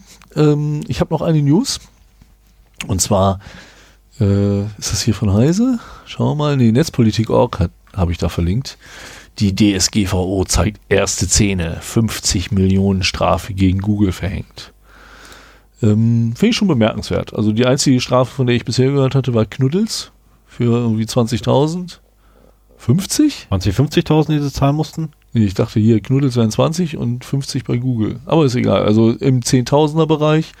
Für ein großes Unternehmen jetzt nicht so viel. Klar, es ist immer äh, ärgerlich, wenn, wenn man Geld verliert als Unternehmen, aber äh, das kann man wahrscheinlich noch verkraften. Hier ist es die französische Datenschutzbehörde, Commission Nationale de l'Informatique et de Liberté, die gegen Google eine Strafe von 50 Millionen Euro verhängt hat. Und diese Behörde kreidet Google zwei Verstöße gegen die Datenschutzgrundverordnung äh, an. Und äh, ja, wer, wer ahnt es, Wundert? erstens verstoße der Konzern gegen die Pflicht seiner Nutzer, seine Nutzer transparent über die Datennutzung zu informieren. Da fallen mir gleich noch ein paar, Nein! da fallen mir gleich noch ein paar andere Unternehmen ein, Oh ja. äh, auf die man das anwenden könnte. Und zweitens könne der Konzern keine wirksame Einwilligung für die Verarbeitung von Nutzerdaten für Werbezwecke vorweisen. ja, Da fällt mir auch noch einiges ein. da fallen mir auch so einige ein. Naja, und ähm, das äh, ist auf Betreiben von äh, zwei NGOs, La Quadrature du Net aus Frankreich und None für Business, Neub aus Österreich äh, äh, gekommen. Und äh, Max Schrems ist der Gründer von Neub. Und der hat ja sowieso Spaß daran, äh, Konzerne wegen Datenschutzvergehen zu verklagen. Und ist da auch recht erfolgreich, muss ich sagen. Ja. Und äh, ist echt ein Aktivist, was so Datenschutz angeht. Der Und- wird auch ab Mitte des Jahres von mir regelmäßig Geld bekommen. Ah ja, okay. Weil Neub ist das, ja das wär, äh, Neub ist zum Beispiel auch, wenn wir schon so, wie könnt ihr uns unterstützen? Äh, Neub. Genau. Am besten mit Betreff Zero Day Podcast. Das wäre super. Auf Empfehlung vom Zero Day Podcast. Als Genau. Betreff verwenden, das wäre klasse. Und äh, genau, hier steht im Mai 2018, ich glaube, der hatte zum Stichtag der äh, nicht des, der Anwendung der Der Anwendung. DSGVO Also das in Kraft hat treten. er nein der Anwendung. Ah, ja, in Kraft sind, ist sie zwei Jahre vorher getreten. Das ist ja immer so diese Ah, Wortspielerei. ist ja, also, ja. Also zum Stichtag der Anwendung, ich glaube sogar irgendwie morgens um eins oder sowas, Mhm. hat er diese Beschwerden halt Kurz, losgeschickt. irgendwas, irgendwas kurz vor eins. Da war auch Facebook dabei, das weiß ich noch. Und äh, ah, ja, hier steht ja auch, mehrere Beschwerden gegen die Datenschutzbestimmungen von Facebook, Google, Instagram und WhatsApp eingereicht. Und äh, anscheinend hat es Google als erstes erwischt. Ähm, ich bin gespannt, was aus den anderen wird. Ja, auf Google hacken ja sowieso gerade alle rum. Ja. Ne, das ist Facebook, darf man nicht drauf rumhacken. Auch auf Facebook wird auch genug rumgehakt. Nee, auf Facebook darf man nicht hacken. Das ist, also äh, Facebook ist doch so ein tolles Unternehmen. Ne, ich meine, alle wandern gerade ab von Facebook und gehen zu Instagram, also zu Facebook. Benutzen weiterhin WhatsApp, also Facebook. Facebook ist so toll. Und Facebook will doch jetzt, also das egal. ist das, was mir am meisten Sorgen bei Facebook macht. Die sind so groß, dass sie aufkommende Konkurrenten einfach schlucken können. Ja. Und äh, das hat man halt auch gesehen. Und man, man hat vor allen Dingen auch gesehen, dass sie bei WhatsApp und Instagram so den richtigen Riecher bewiesen haben. Mhm. Bei WhatsApp waren sie vielleicht ein bisschen zu spät und mussten sehr viel dafür bezahlen. Aber äh, es ist schon so, dass sie die richtigen Unternehmen damit gekauft haben. Ne? Und äh, wenn hast du das in deinen Nachrichten, dass äh, der Facebook Messenger? Ja. Okay, dann sage ich jetzt nichts. Also Aber vielleicht, kann, vielleicht, können wir da eine gute Überleitung hinkriegen. Genau, wenn es um die Zusammenlegung von den dreien geht, ja, da kann ah, ich ja, gleich, da sehe ich ähm, ja. Genau. Da kann ich gleich was zu sagen. Und zwar am 25.01. kam die Nachricht. Facebook, WhatsApp und Instagram Messenger Nein, äh, Instagram, WhatsApp und der Facebook Messenger, so rum, ja. ähm, sollen bis 2020 zusammengelegt werden. Da erzählt der Blinde von der Farbe. Und sich, ja, ganz so blind bin ich ja, bei dem Thema zumindest nicht. Bist du bei Instagram? Nein. Na, siehst du. Ich bin noch nicht bei WhatsApp, ich bin noch nicht bei Fratzenbuch. Deswegen also, meinte ich, dann spricht der Blinde von der Farbe. Ach so, nee, äh, ja, okay. Ähm, und zwar soll die Infrastruktur, also hauptsächlich soll die ähm, Backend-Infrastruktur zusammengelegt werden und ein ein Tool-übergreifend, ja, ich nenne es mal Tool, ein Tool-übergreifendes ähm, Messaging-Verhalten, äh, Nachrichtenaustausch stattfinden. Was also da bedeutet, Leute bei WhatsApp können damit Leute aus dem Facebook Messenger, die sie da nur haben, ähm, kommunizieren und Instagram-Fregel können mit WhatsApp und Facebook-Gruppen irgendwie kommunizieren. Das soll ganz toll und schön eine neue Welt werden und letztendlich will man nichts weiter damit machen als A, konsolidieren und äh, B, natürlich dafür sorgen, dass die Daten weiterhin schön in einem Pool wandern. Ähm, und das Ganze äh, ist allerdings auch nur deswegen offengelegt worden oder rausgekommen, weil sich einer aus Versehen verplappert hat. Also es gibt dazu keine offizielle Stellungnahme von Seiten Facebook, sondern mhm. eine, eine Quelle, die sich nicht nennen möchte, weil es halt ähm, äh, confidential ähm, Vertraulich. Danke. Vertrauliche Informationen waren, ähm, also sprich, ein Mitarbeiter von Facebook ist halt zur Presse gegangen und gesagt, ich habe da mal was gehört. Mhm. Und ähm, das wird wohl schon ein wenig, äh, ein wenig länger betrieben. Äh, wenn ich das richtig interpretiert habe, seit 2016 ist der Zuckerberg da dran, dass er da den ganzen Kram mal alles zusammenlegen möchte. Ähm, sollte es wirklich soweit kommen, dann hat Facebook eigentlich den Über-Messenger und Zugriff auf die Hälfte äh, auf, die, auf die Kommunikationsdaten und vor allem auch die Metadaten der Hälfte äh, dieses Planeten. Ungefähr. Weil aktuell haben die tatsächlich knappe zwei, drei Billionen, Milliarden, Milliarden, Milliarden, Milliarden Nutzer. Ähm, Aber da werden viele Redundanzen drin sein, also die Leute, die halt bei Instagram und Facebook und WhatsApp sind. Nee, das waren Individual-Accounts, die aufgezählt wurden. Also man oh. geht tatsächlich davon aus, dass äh, Facebook, WhatsApp und Instagram äh, gemeinsam in Summe tatsächlich knappe drei, vier Milliarden oh. Nutzer abdeckt. Ja, stimmt. WhatsApp waren irgendwie, aber nee, WhatsApp waren irgendwie 1,5 Milliarden. Äh, ja, aber Facebook selber hat allein schon die, Facebook selber hat schon über die Hälfte äh, der Erdbevölkerung mit drin bei sich. Ähm, also das ist echt eine Unsumme an Daten, die dann äh, anfallen werden. Mhm. Das Unternehmen ist in den USA, wo jederzeit das FBI vorbeilaufen kann, wo jederzeit äh, die CIA vorbeilaufen darf, der Secret Service darf jederzeit vorbeilaufen. Ähm, was wir noch also ja, vorbehalten? Also die, die, die EA darf da jederzeit hin. Also wirklich total kranker Scheiß. Die, die IA darf da hin. Etc. etc. Also Inlandsgeheimdienste, Auslandsgeheimdienste, die Strafverfolgungsbehörden dürfen da grundsätzlich rein und rauslaufen und sich quasi dann die ganzen Daten holen. Ähm, das wird echt grausam. Also ich habe vor den, vor den Diensten gar nicht so die Angst und Strafverfahrensbehörden, sondern einfach die Tatsache, dass die Kommunikation, und das ist halt teilweise die wichtigste, also bei allen Leuten, die ich zumindest kenne, ich meine, das ist so in Asien ist noch ein bisschen anders, da ist WeChat sehr stark, aber ähm, so in meinem privaten Umfeld, äh, bis auf die wenigen, die ich zu Signal oder Threema bewegen konnte, haben alle mindestens einen davon und kommunizieren sehr viel darüber. Oh, und ja. dann hast du die ganze Kommunikation äh, von diesen Leuten und das verbreitet sich ja immer mehr Kommunikation über Messenger. Diese ganze Kommunikation hast du in der Hand eines Unternehmens. Und äh, was macht, also ich, meine, ich würde durchaus gerne mal in diesen Datentopf reingucken und schauen, was man damit so alles treiben kann. Ja, das werden die äh, bestimmt auch machen. Natürlich machen die das. Aber das ist halt auch ein Unternehmen. Das unterliegt zwar Gesetzen, aber wir wissen ja auch selber, dass diese Gesetze immer hinterherhängen und es auch ganz schwer ist, die Durchsetzung dieser Gesetze in Unternehmen zu machen.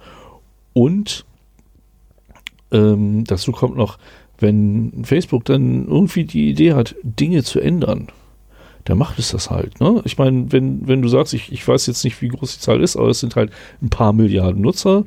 So, und dann, ach, hier, WhatsApp ist noch werbefrei, aber nee, da war auch vor kurzem eine Meldung, dass das nicht mehr so sein soll. Ja, in den Optionsmenü angeblich. Ich hab, von WhatsApp habe ich nur wirklich gar ja, keine Ahnung. ich auch nicht. Ähm, aber dass sie dann halt sagen, oh, jetzt wollen wir das mal monetarisieren und wir spielen euch mal ein bisschen Werbung ein oder sowas, dann kannst du da auch nichts dagegen machen. Nee. Und das ist so eine Markenmacht. Ja, und denen geht tatsächlich, also ihnen geht es auch tatsächlich darum, die Marktmacht und die, ähm, die, die, die, äh, wie nennt das hier, den, den Gewinn, den man rausschlagen kann, aus den Daten zu maximieren.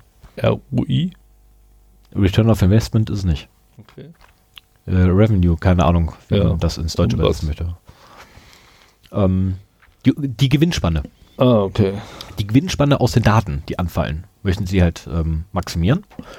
Ähm, und da ja nun grundsätzlich Werbeeinnahmen äh, quer durch alle Zweige äh, rückläufig sind, und das schon seit locker zehn Jahren, ähm, ist es natürlich dann so eine schöne Sache, dass man dann einfach so viel Macht vor allem auch anläuft. Ich meine, du hast ein Unternehmen, was wirklich jeden Scheiß über dich auf einmal weiß. Und vor allen Dingen, du Ähm, kannst die Werbung auch ausliefern, ohne dass sie was dagegen tun können. Ne? Das, zum kommt, einen Die kommt von den gleichen Servern wie auch die Inhalte. Das heißt, äh, filtern kannst du nicht mehr. du kannst domain-basiert kannst du nicht filtern, äh, HTML-basiert gibt es keine Plugins in die Messenger, womit du das halt mal eben rausfiltern kannst. Du kannst vielleicht im Webinterface das noch rausfiltern, aber da, da bin ich ja auch ein Exot, dass ich meine Messenger halt mit dem Webinterface benutzen will, weil ich keine Lust habe, auf der Handy-Tastatur rumzutippen. Ja, und dann hast du ähm, vor allem, also wenn, also was, was mich wirklich, wirklich ähm, erschreckt dabei, ist die Vorstellung, dass äh, es gibt ja die, den, den, das Buch und auch die Verfilmung The Circle, wobei ich das Ende echt affig finde. Ähm, also das Ende ist so blöd. So blöd. Ja, hier spoilern. Aber egal. Ähm, könnt ihr euch mal angucken bei Gelegenheit, weil Oder anhören. Also es gibt es auch als Hörbuch. Oh, für- auch nicht schlecht. Ich glaube, also ich habe es gehört und äh, so Leute, die gerne Podcasts hören, sind bestimmt auch hörbuchaffin. Mit Sicherheit. Und ähm, also es geht halt da genau nämlich darum, dass ein Unternehmen so viel Macht kriegt durch die Daten, die es hat, dass es sogar die Politik äh, äh, verändern kann. Und genau da läuft das Ding ja hin. Hm. Ja, ich meine, bei Fratzmuch ist jeder letztendlich irgendwie. Das ist auch das, äh, also gut, ich habe einen Account bei Instagram, aber letztendlich mache ich da nichts. Das, ich verstehe nicht, warum man das nochmal wieder braucht. Äh, WhatsApp bin ich raus, aber Facebook, den Account mag ich auch echt nicht hergeben. Ja, ich meine, ich habe Sendungen darüber gemacht, von wegen äh, Schmeiß die weg. Verte- Selbstverteidigung gegen oder auf Facebook, ähm, weil ich mich das ein, ich finde das sehr unbefriedigend, sagen wir es mal so, dass ich da bin, aber ich mag es halt auch nicht hergeben. Ich kenne zu viele Leute, die auch da sind. Ich sage ja immer, ich bin ein Nerd mit normalen Freunden. Ähm, wenn jetzt sich mein Freundeskreis äh, aus Gleichgesinnten zusammensetzen würde, wäre es halt kein Thema. Dann würde man irgendwie anders äh, kommunizieren. Machen wir ja auch. Aber das ist halt schon äh, ärgerlich, Ja. muss ich sagen. Ähm, so, mache ich aber jetzt mal weiter. Ja. Ne, gehen wir mal von dem Thema weg, weil eigentlich haben wir News-Bereich immer noch. Hm. Und irgendwann hatten wir, glaube ich, nochmal ein Thema. Ähm, in die in die Datenbank der SEC ähm, ist jemand eingebrochen. Und zwar Hacker sind dort eingebrochen in die SEC. Das ist die Börsenaufsicht in den Staaten. Ähm, und die haben, Du musst Mit- nicht mit den Armen wedeln, wenn du das erzählst, sondern so, ja, das deine, deine. Hoodie-Kapuze überziehen. ach ja stimmt, da war es. Hacker! ähm, Aber das sieht man nicht im Podcast. nee, schade eigentlich, ne? Aber das mit den Armen wedeln sieht man auch Nee, das nicht. ist irgendwie. Ja, ich habe immer noch die Hoffnung, dass die Stimme sich dadurch verändert. Weißt du, wenn ich mit Arm wähle, dass dann irgendwie die Stimme sich irgendwie, aber ich habe keine Ahnung. Ähm, die sind jedenfalls bei der SEC eingebrochen und haben Millionen mit Insider-Informationen gemacht. So zumindest berichtet es das Department of Justice in den Staaten, Mhm. weil die halt äh, letztendlich dann Insiderhandel betrieben haben mit den Daten. Ähm, so viel auch dazu, könnt ihr euch durchlesen, sehr interessant, sehr amüsant auch. Ähm, dann habe ich am 24.01. noch äh, eine Twitter-Unterhaltung gefunden, ähm, wo ich einfach mal hingeschrieben habe, nehmen KI für Bilderkennung. Was kann da schon schiefgehen? Ähm, es gibt wohl einen KI-Chatbot, den man sich draufpacken kann, wo man dann quasi mit einer KI sich unterhalten kann und der auch Bilder geben kann. und fragen kann so, hey, was ist auf dem Bild und so. Und der sagt dir das dann. Und äh, das Ding fängt an damit, dass du halt eine, ähm, eine Katze, könnt ihr mal draufklicken, geht nur nach Twitter, keine Panik, trackt euch ja nicht. Ähm, doch, trackt wie Sau. Äh, und die Katze sitzt vor einem Napf, glaube ich, war das. Und dann fragt die nette Dame, die Janelle Shane. Heißt die KI so? Oder Nee, ist das, ist die, das ist die nette Dame. Ah, ja, okay. Ja. ähm, die das bei Twitter ange angeleiert hat, äh, fragt dann, hey, was ist denn auf dem Bild drauf? Und dann sagt die KI, eine Katze und ein Napf. Okay, ähm, wie viele Katzen sind denn dort? Eins. Okay, und dann irgendwann ein anderes Bild. Wie viele Elefanten sind auf dem Bild? Wieder ein Katzenbild. Äh, eins. Und wann immer du gefragt hast, wie viele, hat er immer mit eins Minimum geantwortet. Ähm, und dann gab es auch so schöne Sachen, wo dann, ähm, ah, verflucht, ja, vergessen, Das wie die ist hieß. Social Engineering bei KIs. Ja, ja, so ungefähr. ähm, also Und total. wenn er danach fragt, wie viele, dann muss ja mindestens eine da sein. Genau ich sehe das- zwar keine, aber ich mach dann mal, ich sag Genau. mal eine. Genau das, genau das wird vermutet. Ne? Ich meine, es ist, es ist ja eine, in Anführungszeichen, künstliche Intelligenz, kein, das ist ja heute, heutzutage ja eigentlich unsere Magie. Das ist ja tatsächlich die Magie des 21. Jahrhunderts. Keine Sau weiß nämlich, wie es zustande kommt. Du packst vorne was rein, irgendwas passiert und hinten kommt ein Ergebnis und du bist der Meinung, das ist richtig. Ähm, Magie. Und äh, da gibt's dann auch so schöne Bilder von, äh, die sie aus Actionfilmen genommen haben, wo dann die Protagonisten mit Knarre Richtung quasi dem Zuschauer gerichtet und aggressiven, also wirklich Aggression im Gesicht. Ähm, und dann fragen sie, hey, was ist auf dem Bild? Ja, äh, da ist jemand mit einem Telefon in der Hand. Äh, nein, das, Das, das ist eine 357er Magnum. Aber okay, dann ist das halt eine, ein Telefon. Und Diskussion mit dem Ding darüber machen übrigens auch keinen Sinn. Das ist felsenfest davon überzeugt. ja, ich meine, überzeugt kannst du bei einer KI nicht sagen, aber der, der kommt halt mit seinen Algorithmen immer wieder zum gleichen Ergebnis. Genau, und drückt auch nicht weg davon. Ja. Das ist halt der Punkt. Ne? Also, ähm, ja, also kann ich nur sagen, super, nimmt Bilderkennung per In- KI, das ist In definitiv- meinen Augen spiegelt das relativ gut den Stand der KI wieder. Das ist halt alles noch sehr in den Kinderschuhen, aber ich glaube, ähm, da werden wir noch einiges erleben, Da dass wird- es deutlich besser wird. Da wird noch viel kommen und ich äh, schaue doch auch schon ein bisschen von dem, was da kommen könnte. Ne, also jetzt, äh, nein, nicht Skynet, keine Panik. Skynet existiert bereits, ist eine wunderbare kleine Klitsche. Super, könnt ihr mal anfragen. Die Jungs sind nett. Ähm, nee, aber äh, davon abgesehen machen auch nichts. Also Skynet macht auch nichts mehr KI. Ähm, so, dann haben wir noch eine schwere technische Panne. Und zwar ausgerechnet bei uns zu Hause in Niedersachsen. Die Datenschutzbehörde hatte eine leichte, schwerwiegende technische da hab ich die Panne. Überschrift gelesen. Ähm, und zwar in dem Zeitraum von, oh, jetzt muss ich gucken, ob es auch der richtige, ja genau, ist der richtige, so, packe ich da mal drauf. So, und zwar im Zeitraum ähm, vom 6. Dezember 2018 bis 21. Januar 2019. Solltet ihr dort zufälligerweise ähm, beim Niederse bei der niedersächsischen Datenschutzbehörde eine Eingabe gemacht haben über das Online-Formular, müsst ihr das leider wiederholen, weil die sind irgendwie alle flöten gegangen. Die sind nie angekommen. Weißt du warum? Ähm, äh, das Warum weiß ich leider nicht. Hm, Wie immer. Das ist, also Also nicht, dass du das nicht weißt, Nee, nee, sondern aber dass das- das, halt das- nicht erwähnt wird. das Warum stand auch leider nicht drin, aber ähm, witzig ist halt, äh, dass sie dann natürlich, ähm, also nachdem alles, was so irgendwie online an Beschwerden irgendwie hingekommen werden kann, ähm, also Datenschutzverletzungen, Ist das niemandem aufgefallen, dass da irgendwie ab dem 21. Dezember nichts mehr kam? Waren alle im Weihnachtsurlaub. wahrscheinlich, ja. Irgendwer hat den Server ausgeschaltet. Keine Ahnung. Der letzte macht sich doch Oder die- Glück. Oder die, das, das war früher ja immer so ein Standardfall. So, Ja. die Putzfrau kommt in den Raum, braucht eine freie Steckdose und zieht einen, zieht aus einer Steckdose einfach einen Rechner, äh, einen Stecker raus und dann Ja. gehen hinten irgendwie drei Rechner aus. Ja, Pech gehabt. Ja, oder, oder das 19, äh, dann der 19 Zoll Rack Schrank ist erstmal komplett stromlos. Ja. ähm, jedenfalls, also cool ist allerdings jetzt deren Workaround. Ähm, weil das Online-Formular kann zurzeit immer noch nicht genutzt werden. Deswegen möchte man bitte Beschwerden und Meldungen per Post, Fax oder E-Mail senden.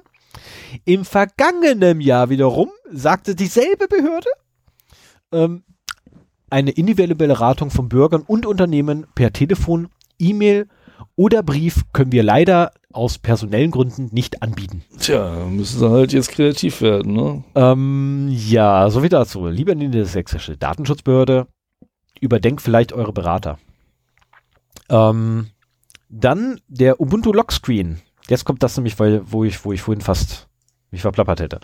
Ähm, jemand, der Ubuntu gerade zufälligerweise nutzt, solltet ihr Ubuntu nutzen, also ich nehme jetzt alles mal voraus, äh, äh, vorweg, solltet ihr Ubuntu nutzen und das Ding ab und zu mal äh, in den Standby-Modus versetzen, seht zu, dass die Festplatten nicht ausgebaut werden. Wenn ihr das Ding mit einem Passwort geschützt habt. Denn beim Aufwachen, selbst bei, bei Full Disk Encryption, spielt keine Rolle. Beim Aufwachen, wenn die Festplatte ausgebaut ist, kommt ihr ohne Angabe eines korrekten Passworts wieder in den Desktop rein. Und zwar den Kram, der noch im Arbeitsspeicher lag, Mhm. zu dem Zeitpunkt, als er in den Standby gegangen ist. Und dem ist scheißegal, ob die Festplatte fehlt, erstmal in dem Moment. Du siehst erstmal alles, was da war. Inklusive übrigens geöffnete Dokumente, ähm, eventuell angelegte Dokumente, die du irgendwie noch offen hattest. Also alles, was irgendwie noch geöffnet ist an Anwendungen, siehst du erstmal, Wenn die Festplatte ausgebaut wenn die ist, Festplatte ausgebaut ist. es, Also das Szenario, das Szenario das denn? im Arbeitsspeicher. Ähm, das ist hier Ach so, wenn er äh, Suspend, ist. genau, Ja, Suspend ja, to. RAM ist das. Und äh, ja, das ist halt ein bisschen overengineert scheinbar.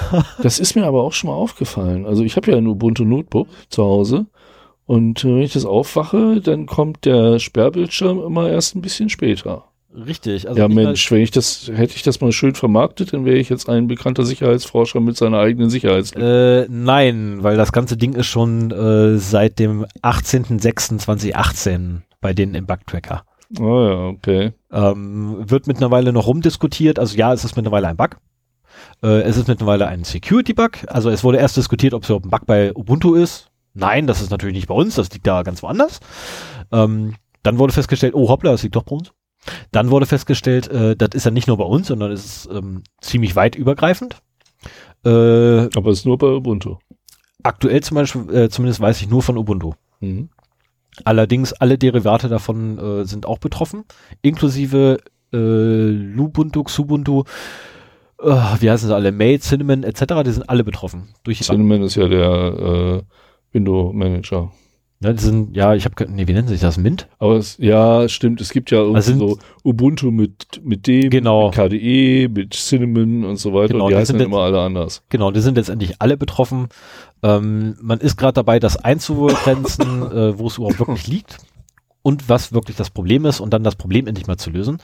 Äh, ich vermute mal, das Problem ist einfach, dass er ungefragt die Daten aus dem Arbeitsspeicher wiederherstellt. Ähm, oder den Zustand wiederherstellt daraus. Dann haben wir, so, jetzt muss ich ganz kurz mal gucken. Die hatte ich, die hatte ich, die hatte ich, die hatte ich, die hatte ich, okay. Dann haben wir ähm, am 29.01. diesen Jahres den Safer Internet Day. Und äh, unsere nette Gestern?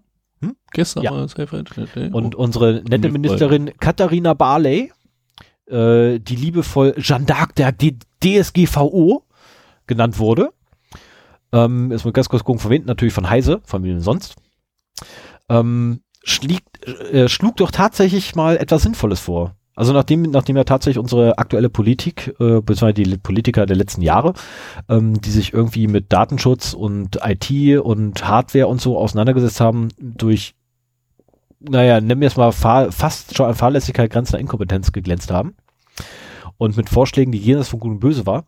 Das ist ausnahmsweise ein guter Vorschlag, der leider vom CCC kommt. Ursprünglich. Und zwar ein Gütesiegel für IT-Produkte mit Update-Pflicht. Regelungen sollen über gesetzliche Forderungen hinausgehen. Produkthaftung bei mangelnder IT-Sicherheit von Produkten. IT-Security-Fails sollen übrigens als Softwarefehler dann deklariert werden, damit das überhaupt machbar ist. Ähm, Unrechtsgewinne sollen abgeschöpft werden, unlauter Wettbewerb, wenn mit missbräuchlich erhaltenen Daten Einnahmen erwirtschaftet werden sollen, ebenfalls mit abgeschnorchelt werden. Äh, das sind Forderungen gewesen vom CCC. Ja, zumindest so in der Tendenz. Äh, Ne, das ist also das Gütesiegel bzw. die Updatepflicht kam vom CCC. Ähm, dann äh, habe ich auch noch einen für die EU gleich im Anschluss, den mache ich jetzt ziehe ich kurz vor, weil äh, auch nochmal gestern, gestern, gestern stärkte die EU nämlich quasi Rechte von Online-Käufern, also noch nicht offiziell, weil das Ding muss noch ein bisschen durch.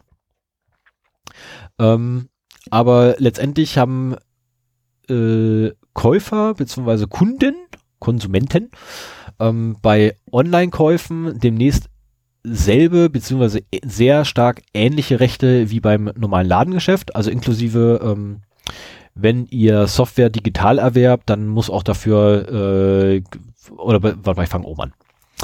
Ähm, äh, also, Händler müssen bei nicht funktionierenden Produkten entweder für gleichwertigen Ersatz sorgen, reparieren oder das Geld zurückzahlen. Ähm, dieses Recht hat man dann mindestens für zwei Jahre. Das mhm. kennen wir auch aus dem Ladengeschäft, ne, die berühmte Garantie. Zwei Jahre. Ähm, bei digitalen Inhalten, die nicht funktionieren, haben die Anbieter zunächst die Chance, das Problem zu lösen, ehe der Vertrag wieder aufgelöst werden kann. Das ist ebenfalls letztendlich ähm, im äh, Ladengeschäft ist es drei Nachbesserung, äh, die dritte Nachbesserung. Mhm. Nach der dritten Nachbesserung hat man die Möglichkeit, als normaler Verbraucher vom Kaufvertrag zurückzutreten.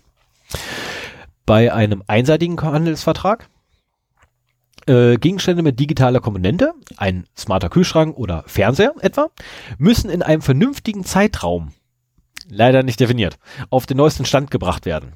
Das soll die Sicherheit der Geräte gewährleisten. Finde ich auch gut an sich, wenn jetzt irgendwie vernünftiger Zeitraum etwas näher definiert gewesen wäre. Man könnte auch, und das ist auch äh, eine Forderung vom CCC, dass man halt zumindest Haltbarkeitsdatum genau. draufschreibt. Also das, das könnte auch jeder Hersteller für sich selber wählen. Ne? Also das, ich habe einen Samsung äh, Fernseher, Flachbildfernseher, den ich schon relativ lange habe. Ich wüsste nicht, obwohl er das kann, dass er jemals ein Update äh, bekommen hätte. Ich habe einen LG, der nicht am Internet hängt. Ah ja, okay. Und äh, es gibt so viele Geräte, die halt smart und digital sind und die aber nicht smart genug sind, irgendwann mal sich jemals ein Sicherheitsupdate zu ziehen. Und wenn du dann sagst, hier, wenn, wenn ihr dieses Gerät kauft, dann garantiere ich euch für die nächsten fünf Jahre Sicherheitsupdates, würde ich eher dazu greifen, als zu einem, der es nur zwei Jahre macht. Genau das. Und Weil ähm, beim Fernseher, die sind halt so lange im Einsatz, Entschuldigung, bis äh, kaputt dass gehen. selbst die fünf Jahre eigentlich nicht reichen würden. Ne? Also da könnte man auch, wenn, wenn mir da jemand zehn Jahre bietet, äh, wäre das auch schon wieder ein Kaufargument, wo ich auch zuschlagen würde. Also der LG hier ist dritte Generation Smart TVs. Ich habe keine Ahnung mehr, wie lange das her ist, aber der ist uralt. Hm. Also für, für heutige Verhältnisse von, von Fernsehen ist er hm. uralt. Hm. Äh, übrigens, die Einigung wurde am Dienstag ähm, äh, äh, geschlossen und muss allerdings formell noch vom Parlament und den EU-Staaten bestätigt werden, ehe sie wenige Wochen später dann in Kraft treten äh, soll. Das ist aber irgendwie so an der Öffentlichkeit vorbei passiert, ne? Genau, das ist völlig dann vorbeigeschoben. Ähm, ich habe das Ding beim Hast ehemaligen Nachrichtenmagazin. öfter. Ja, ich habe das Teil beim ehemaligen Nachrichtenmagazin gefunden, also bei bei Spiegel Online. Ähm, und äh, jetzt leider noch eine traurige Nachricht. Moment, das muss ich ganz kurz gucken, nicht, dass ich die, damit ich auch den richtigen Kommentar bei mir hier wieder aufmache. Ich glaube, das ist der, den kann ich wegmachen. Genau, ähm, also wirklich leider traurig, weil äh, Posteo, ne, deutscher Anbieter, ähm, rühmt sich damit, keine Logfiles zu haben und die IP-Adressen seinen Nutzern noch nicht mal zu kennen. Die hatten eine Verfassungsbeschwerde eingelegt, weil die halt äh, vom Oh, jetzt kann es sein, dass ich die falschen verprügel, äh, LKA oder BKA. Ähm, angehalten wurden, doch bitte mal die IP-Adressen eines Accounts rauszurücken und die dann sich hingestellt haben, haben wir gar nicht, wir locken nix. Haben die dann gesagt, ja, dann mach das jetzt. Äh, nee, das ist ja nicht Teil unseres Geschäftsbereichs, das, ist. Das kann ne, auch nicht die Polizei sagen, also da müsste schon irgendein Gericht äh, die verknacken. Ja, also, ja, aber auf andere, äh, auf zu, dass sie es zukünftig machen. Und jedenfalls ähm, sollten die das zukünftig machen und die sind auch einmal durch alle Instanzen durch und zwar bis zum Verfassungsgericht. Äh, haben sie eine Verfassungsbeschwerde eingereicht äh, und diese wiederum ist abgebügelt worden. Leider. Äh, und ich zitiere jetzt mal ganz kurz aus der Begründung. Es verstößt nicht gegen das Grundgesetz, dass der Anbieter eines E-Mail-Dienstes im Rahmen einer ordnungsgemäßen angeordneten Telekommunikationsüberwachung verpflichtet ist, den Ermittlungsbehörden die Internetprotokolladressen im folgenden IP-Adressen der auf ihren Account zugreifenden Kunden auf auch dann zu ermitteln, wenn er seinen Dienst aus Datenschutzgründen so organisiert hat, dass er diese nicht protokolliert. Ähm, also sie sollen was rausrücken, was sie nicht haben. Genau, also letztendlich, äh, also wenn ihr es nicht habt, dann habt ihr es dann einfach zu haben. So verstehe ich das. Äh, das ist natürlich echt scheiße für Leute wie meiner einer, die eigentlich ganz gerne irgendwie Dienste nutzen, die dann irgendwie die, naja, halt keine Logfiles haben. Ähm, das macht dann irgendwie, ja. Wird man sehen müssen, halt was nicht vertrauen müssen. Ne? Ich meine, Genau. gut, du musst schon auf die Au- auf der Aussage vertrauen, dass sie keine Logfiles schreiben. Aber ähm, du willst halt nicht darauf vertrauen müssen, dass sie Logfiles haben und damit irgendwas machen. Das ist dann halt schon mal wieder ein Schritt weiter. höre ich da Linus aus dir raus. Ah, wir haben die gleiche Log-Netzpolitik-Folge gehört. Ja, äh, ja. Nein, ich habe den Vortrag mir angeguckt. Ach so, nee. Ähm, Ja, aber es kann gut sein. Also das ist äh, Also ich Äh, musste jetzt einige Folgen Logbook Netzpolitik überspringen, deswegen, ähm, weil das einfach äh, ist, äh, war zu viel. okay. Mein Backlog war, war etwas riesig, mittlerweile bin ich relativ wieder gut runter. Ich bin jetzt unter 50 Stunden. ähm, Ich entdecke momentan so viele Podcasts neu und dann ist es irgendwie, eigentlich habe ich genau Ich hab so viele Podcasts in meiner Liste, dass ich das auch abhören kann. Aber ich schmeiße jetzt immer schon Folgen raus, weil ich irgendwie nicht mehr dazu komme, alles zu hören. ja, mir geht's genauso. Ich habe halt mittlerweile tatsächlich mehr, als ich hören kann. Mhm. So, es war eigentlich auch schon mein letzte ähm, News für heute. Ähm, du hast keine. Quäl ich mich mal aus deinem Sofa hier wieder hoch. Ich weiß, das ist sau so. bequem. Ich wollte gerade sagen, das ist einfach sowas von bequem, das Ding. Ja, leider hat mich der Hund verlassen, der ließ sich hier auch noch gut streicheln. Ja, aber der liegt jetzt gerade zwischen uns, das passt schon. Ja, ja, lass ihn da auch liegen. Ja, also ich werde jetzt nicht den Fehler machen, irgendwie mit den Füßen zu klatschen oder so. Okay. Nee, er schläft ein, alles bin ich dir sehr dankbar für. Schlaf, Digga. Alles gut, Digga, schlaf. So, dann, achso, Moment, halt, ich muss doch, hopp, so, jetzt darfst du. Ja, dann machen wir jetzt mal weiter. Thema IPv6 über DS Lite die zweite. Ich hatte ja in der letzten Folge, also vor zwei Folgen, ähm, einiges über IPv6 erzählt und vor allen Dingen, was für euch relevant ist, wenn ihr zu Hause einen Anschluss bekommt und äh, dieser dann über IP, also hauptsächlich über IPv6 direkt angebunden ist und halt über DS Lite dann noch so eine Art Tunneling äh, des IPv4 beziehungsweise NAT des IPv4 Traffics nach außen macht. Und äh, das ging sehr lange und ich hatte dann irgendwann abgebrochen und gesagt, so den Rest mache ich jetzt. Ich will auch gar nicht wiederholen, was da in der Folge davor war. Ähm, wenn ihr die nicht gehört habt und jetzt hier reinkommt, hört sie euch am besten an, zumindest den Thementeil. Ähm, Dafür haben wir Sprungmarken. da, genau, dafür haben wir Sprungmarken. Und äh, Die sind in der Folge sogar gar nicht mal so unpräzise. aha, sind sie Die- sonst unpräziser? Ja, so ab, und- ab und zu sind die mal so versetzt, so ein paar Sekunden. Naja, gut, das kann natürlich sein. Das ist ja auch nicht weiter wild. Also es reicht zur groben Orientierung. Ja, ich habe das letzte Mal so ein bisschen erzählt, was ist denn überhaupt IPv6? Und äh, was für Implikationen hat das, wenn ich mit meinem Gerät, mit meinem Browser aus meinem mit IPv6 DS Lite angebundenen Netzanschluss zu Hause nach draußen telefoniere? Ne, haben über Security Extensions gesprochen und Host-Anteil und Netzanteil der Adresse, ähm, um euch vielleicht nochmal ein bisschen abzuholen und dran zu erinnern, was das so war. Und äh, ich wollte heute dann mal über die umgekehrte Richtung sprechen, nämlich wenn man von außen in sein eigenes Netz wieder rein will.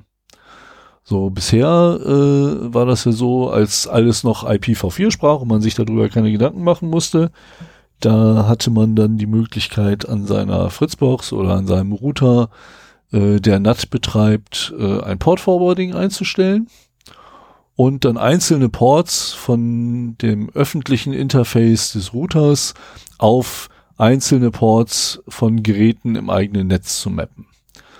Habe ich früher auch gemacht, war eine ganz blöde Idee, äh, weil man damit quasi auch alle Schwachstellen des internen Geräts dann nach außen zumindest auf diesem Port öffnet. Ne? Also wenn man, was weiß ich, man hat irgendwie eine Dreambox mit einem Webinterface, man stellt das Webinterface ähm, öffentlich ins Internet, äh, fast egal ob mit oder ohne Passwortschutz, dann fängt man sich darauf Gäste ein.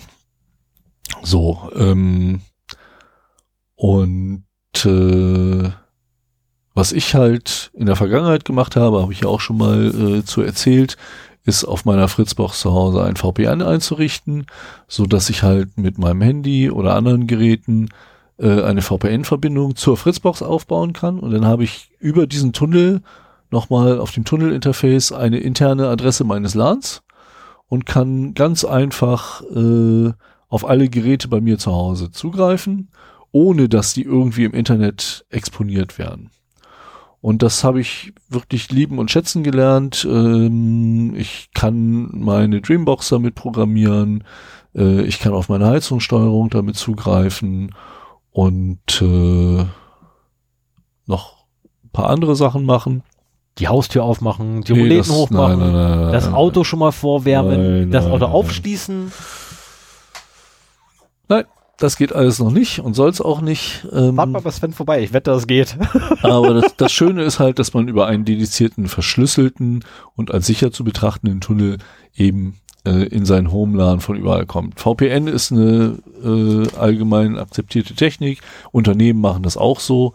Ähm, ich kann auch nur dazu raten, wenn ihr irgendwie äh, die Unternehmens-IT betreut und Leute habt, die mit Laptops draußen rumlaufen, richtet den VPN-Client ein, lasst sie nur über das VPN ins Netz, hat auch den angenehmen Nebeneffekt, wenn die am Flughafen in einem unverschlüsselten Netz äh, WLAN sich ziehen, äh, dass der Traffic dann trotzdem komplett verschlüsselt ist. Also äh, es hat eigentlich nur Vorteile. Es hat vielleicht auch ein paar Nachteile, wenn die gerade in Thailand unterwegs sind und äh, Riesenlatenzen haben, weil es erstmal alles über das deutsche Netz geht, aber ähm, da muss man halt sehen, wie man damit dann umgeht. So groß ist es ja auch nicht. Haben sie nur 125 Genau. Millisekunden mehr. So, jetzt Ähm, haben wir aber was? Ganz kurz noch Anmerkung. Episode 4, also die 0D004 von uns, hinterm VPN gleich links. Einfach VPN und Zero Day und Podcast eingeben bei Google und dann findet ihr das auch. Äh, ansonsten Link in den Show Notes. Ja, dann mach mal. Mach ich. Fräulein Stefan, einen Link bitte. So, und ähm, jetzt haben wir aber die Situation, dass wir keine öffentlich sichtbare IPv4-Adresse haben. Das ist halt so die äh, größte Einschränkung, die man halt mit DSL, DS Lite hat. Dual Stack Lite. Ähm, nicht etwa das DSL Lite, das man noch von früher kennt, als man mit 384 äh, Kilobit durch die Gegend surfen durfte. Und äh, ich wiederhole nochmal, man hat halt eine öffentliche IPv6-Adresse und die IPv4-Adresse, die äh, am externen Interface vom Router zu Hause anhängt, ist halt eine genattete. Das heißt, sie ist nicht öffentlich routbar, sondern nur bekannt im Netz äh, des Providers. Und der kann natürlich nicht Port Forwarding aller Ports irgendwie auf deins machen, weil da noch ganz viele tausend andere Anschlüsse sind, die das sonst ebenfalls bräuchten. Und äh, ja, das ist halt äh, nervig. Damit funktioniert das nicht mehr. Also unter IPv6 gibt es kein Port Forwarding mehr zu internen Geräten von deinem Router. Ähm, das hat man mittlerweile so ein bisschen als Sicherheitsfeature kennengelernt, aber ist auch, finde ich, eine trügerische Sicherheit. Ähm, man hat sogar den, die Möglichkeit, äh, quasi interne, wenn man am Router in der Firewall ein kleines Löchlein macht, für einen Port auf einem internen Gerät, dann geht der Traffic da halt einfach durch. Hat auch Latenzvorteile und so weiter. Ähm, von der, von der Security her hängt es halt beides von der Security des Routers ab, kann man nicht anders sagen. Das fühlt sich irgendwie nicht so sicher an. Meiner Meinung nach ist es das aber.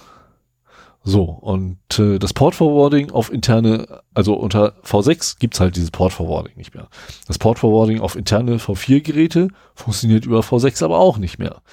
Das Dumme ist, dass diese beiden Protokolle halt nicht irgendwie abwärts- oder aufwärtskompatibel sind und das halt, deswegen heißt es auch Dual Stack, so das sind halt zwei nebeneinander äh, existierende IP-Protokolle. Das heißt, Geräte hinter ihrem, äh, hinter eurem Router sind für andere IPv4-Geräte nicht mehr erreichbar. Wenn ich mir jetzt mal vorstelle, ich sitze im Café, hab äh, dann nutze ein öffentliches WLAN, ähm, das mir eine IPv4-Adresse gibt, ähm, dann kann ich meinen V4-Tunnel nicht mehr aufmachen, weil ich halt einfach am Router des Netzbetreibers, äh, hinter dem ich hänge, hängen bleibe. Da komme ich halt nicht mehr weiter. Und äh, jetzt ist halt die Frage, wie kann man das trotzdem machen? Weil ich möchte auf meine VPN-Verbindung nach Hause nicht verzichten. Das ist äh, mittlerweile äh, sehr wichtig geworden. Und äh, da muss es doch einen Weg geben. Also mit V6 ist es relativ einfach, wenn man in einem V6-Netz ist. Das ist auch so eine, so eine Übergangsgeschichte. Wenn, was weiß ich, in fünf oder in zehn Jahren wird es wahrscheinlich keine V4-Netze mehr geben. Da ist es alles V6 und dann ist die ganze Welt wieder flauschig. Und äh, ich kann das problemlos machen, so wie es früher war, als nur V4 war. Aber wir haben halt jetzt so eine Übergangszeit, wo wir halt immer noch sehr viele V4-Netze haben und trotzdem irgendwie in unser Netz wollen. So, wie kann man das machen? Es gibt, ja, und das ist jetzt fast eine Werbeveranstaltung, muss ich sagen, ähm, weil ich keine Alternativen gefunden habe. Ähm, es gibt die Möglichkeit, ein Port-Mapping zu machen. Also ähm, man kann äh, in, auf einem Server den V6, V4-Traffic in V6-Traffic übersetzen. Mhm. Und äh, die für die meisten einfachste Lösung ist wahrscheinlich äh, der universelle, universelle Portmapper von feste-ip.net. Das ist ein Dienst, der genau das macht. Ähm, du registrierst dich da halt und hast dann die Möglichkeit, ähm, quasi bei diesem externen Host ein Portmapping einzurichten und zu sagen, ähm, wenn IPv4-Traffic ankommt, der äh, auf diesem Port ist und äh, an diese spezielle für dich eingerichtete Domain geht, dann leite ihn bitte weiter in mein Netz. Und äh, es hat ein paar Einschränkungen. Also es ist halt nur über TCP. UDP kann nicht äh, geroutet werden darüber. Okay. Und letztendlich äh, hilft es uns ja nicht, also Port Mapping ist ja eigentlich böse wenn wir damit interne Geräte ansprechen wollen, außer, sagen wir mal, den VPN-Server. Und deswegen wollte ich hier nochmal ein bisschen genauer darüber sprechen, wie man dann halt einen VPN-Server so anbinden kann, dass das halt funktioniert.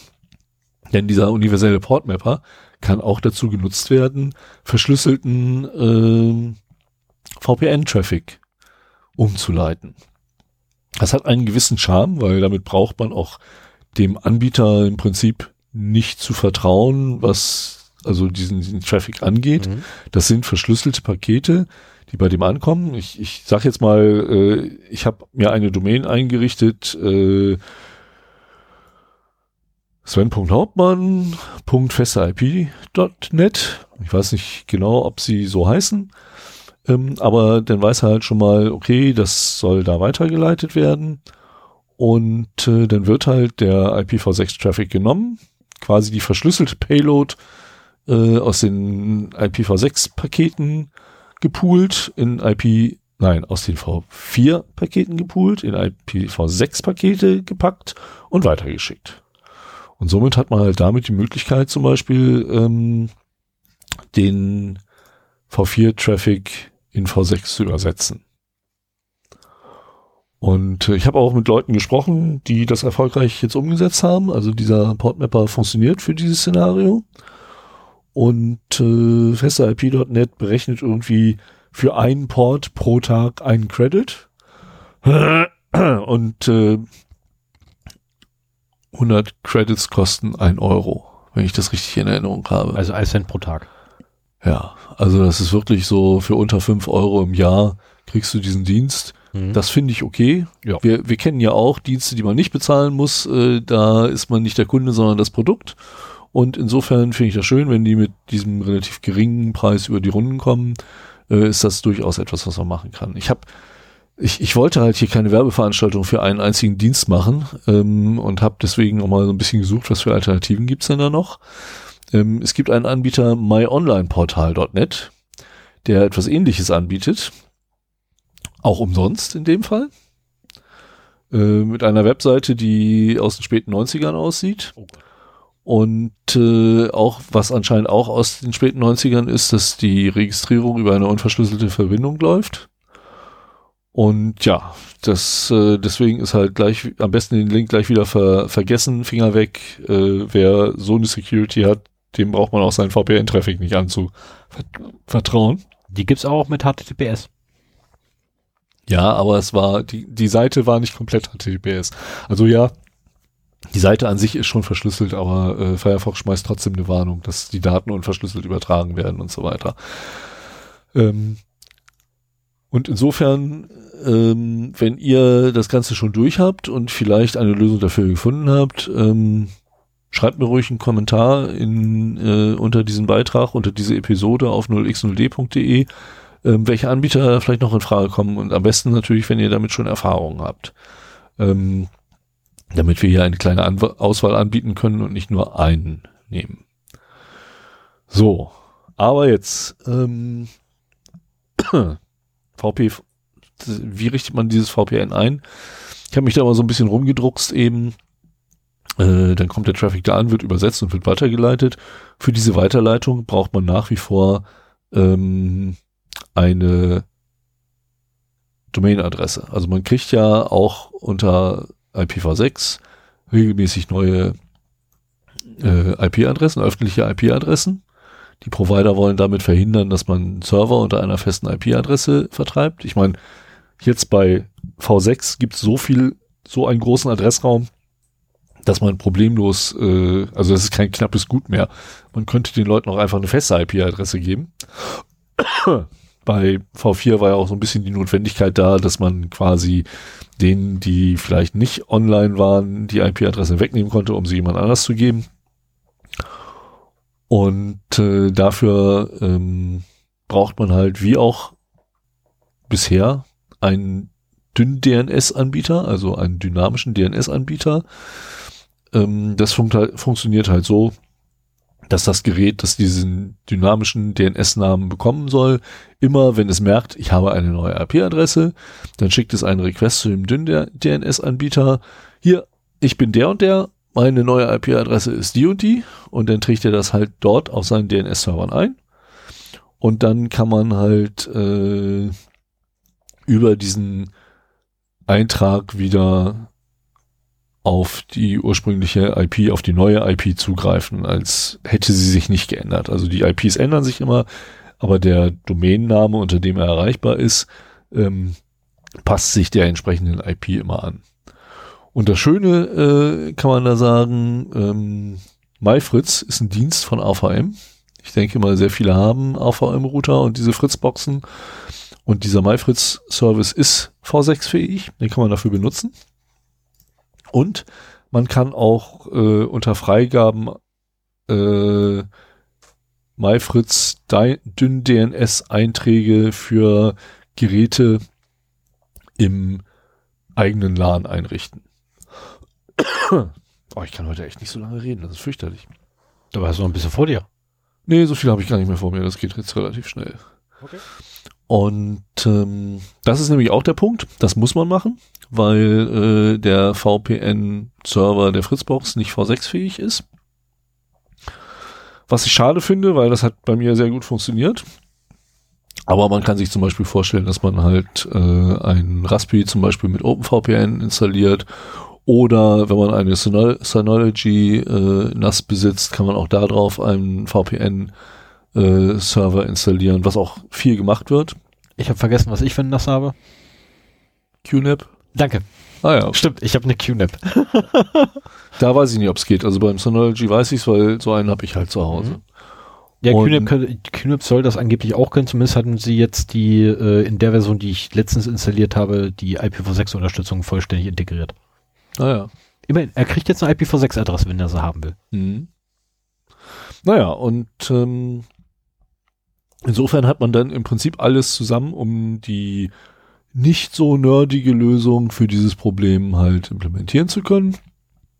Ähm, man richtet halt einen, MyFritz dünn DNS-Eintrag für den VPN-Server in seinem Netzwerk ein, ähm, richtet dann einen universellen Portmapper, ach so, installiert natürlich auch den VPN-Server äh, in seinem Netzwerk, ins, äh, richtet dann halt für relativ kleines Geld bei festeip.net einen universellen Portmapper ein und ist dann in der Lage, äh, auch V4-Traffic nach V6 zu routen. Meine, meine Hoffnung ist, dass auch V6 auf V6 geroutet wird, so dass man dann halt äh, quasi das äh, problemlos über beide Protokolle halt routen kann. Das ist ja auch wichtig. Ne? Du willst ja nicht irgendwie einen VPN-Client aufmachen, wenn du in einem V4-Netz bist und einen anderen, wenn du in einem V6-Netz bist, sondern du willst letztendlich einen VPN-Client öffnen oder einen VPN starten und äh, nicht vorher nachgucken müssen, was für ähm, IP-Nummern du hast. Richtig, also ähm, OpenVPN kann man so konfigurieren, dass er auf IPv6 und auf äh, V4 Ja, ja. reagiert Das geht, ja. und dann auch die Verbindung je nachdem dahin aufbaut, was zuerst kam. Also sprich, äh, äh, also wenn, wenn ich jetzt quasi mein Telefon nehme und das mit dem VPN verbinde und mein Telefon über IPv6 anruft, dann kriegt er auch über IPv6 den Tunnel. Sollte mein Telefon zwischendrin auf IPv4 umspringen, dann wird irgendwann, äh, muss ich erst auf den Timeout der eigentlichen Verbindung warten. Okay. Also letztendlich wäre es ja sinn, sinnvoll andersrum, wenn du eine IPv6-Verbindung hast, kannst du davon ausgehen, dass du damit rauskommst, also machst du den Tunnel darüber und äh, wenn du den nicht hast, musst du halt IPv4 benutzen. Ja, das auch, ja. Also genau so ist es ja zwangsläufig. Mhm. Äh, aber IP, äh, IPv, äh, OpenVPN halt da tatsächlich diese, diese, diese, ja, ob es ein Sicherheitsfeature ist, ist es halt einfach da. Ähm, das kennen wir auch von anderen Anwendungen. Äh, dass halt die Verbindung noch offen gehalten wird. Intern, wenn einfach bei mir jetzt die Verbindung abbricht. Also ne, gehen wir davon aus, ich gehe jetzt einfach von meinem Haus, wo ich IPv6 hätte, raus vor die Tür, mein WLAN bricht so. ab. Ich habe kein IPv6 mehr, sondern logge mich in, in den äh, Knoten hier vom Anbieter an mit dem blöden Namen. Ähm, und der gibt mir eine IPv4-Adresse, da muss ich erst warten, bis mein Server dann irgendwann mal die Verbindung äh, letztendlich löscht komplett. Ah, Bevor ich wieder die meinst du. IPv4 ja, aufbauen ja, kann. Jetzt habe ich es verstanden. Das ist auch besser so, wenn das so ist. Also ähm, man kann OpenVPN auch so konfigurieren, dass er mehrere Verbindungen von einem und denselben Nutzer akzeptiert. Macht das nicht. Stellt das Ding auf Zertifikate, also nur mit Zertifikaten anmelden ähm, und maximal eine Verbindung pro Zertifikat gleichzeitig. Mhm. Ja, und äh, ich habe schon gesagt, das ist die nicht so nerdige Lösung. Ähm, es gibt natürlich auch eine nerdigere, äh, die vor allen Dingen gut greift, und das wäre für dich äh, zum Beispiel so ein Szenario, äh, wenn man diesen Service von festeip.net nicht benutzen möchte, kann man es nämlich im Prinzip auch sich selber einrichten. Also das, was festeip.net macht, könntest du im Prinzip auch auf einem äh, beliebigen Server selber installieren und ähm, dann eben äh, das darüber machen. Ich habe hier eine Anleitung ähm, in den Shownotes drin von andisblog.de. Der hat das geregelt über einen kostenlosen Cloud-Server. Und äh, das fand ich sehr interessant. Äh, da bin ich auch ein bisschen tiefer reingegangen. Ähm, man hat nämlich die Möglichkeit, oder als Vorbedingung muss ich sagen, wenn ihr Freiberufler seid oder selbstständig oder Journalist oder irgendwie nachweisen könnt, dass ihr halt ähm, quasi unternehmerisch tätig seid, ähm, wie das zum Beispiel mit deinem Presseausweis geht, dann kann man sich beim Anbieter, das ist eine reine Werbeveranstaltung diesmal, Alter Schwede. äh, Kamp, der bietet ein äh, Mini-Paket für Freiberufler und Selbstständige für Oma an. Also das ist jetzt keine große Sache. Ich habe ich hab leider keine Performance-Vergleiche gefunden, aber ich für mich ist das immer so, naja, ein, vielleicht ein Raspi oder ein bisschen was Schnelleres irgendwo im Internet. Und äh, da hat er halt eine Anleitung geschrieben, die sehr übersichtlich ist, wie man genau diesen Weg ohne feste IP.NET einschlägt, indem man halt auf dieses äh, Camp DHP Mini Paket zugreift.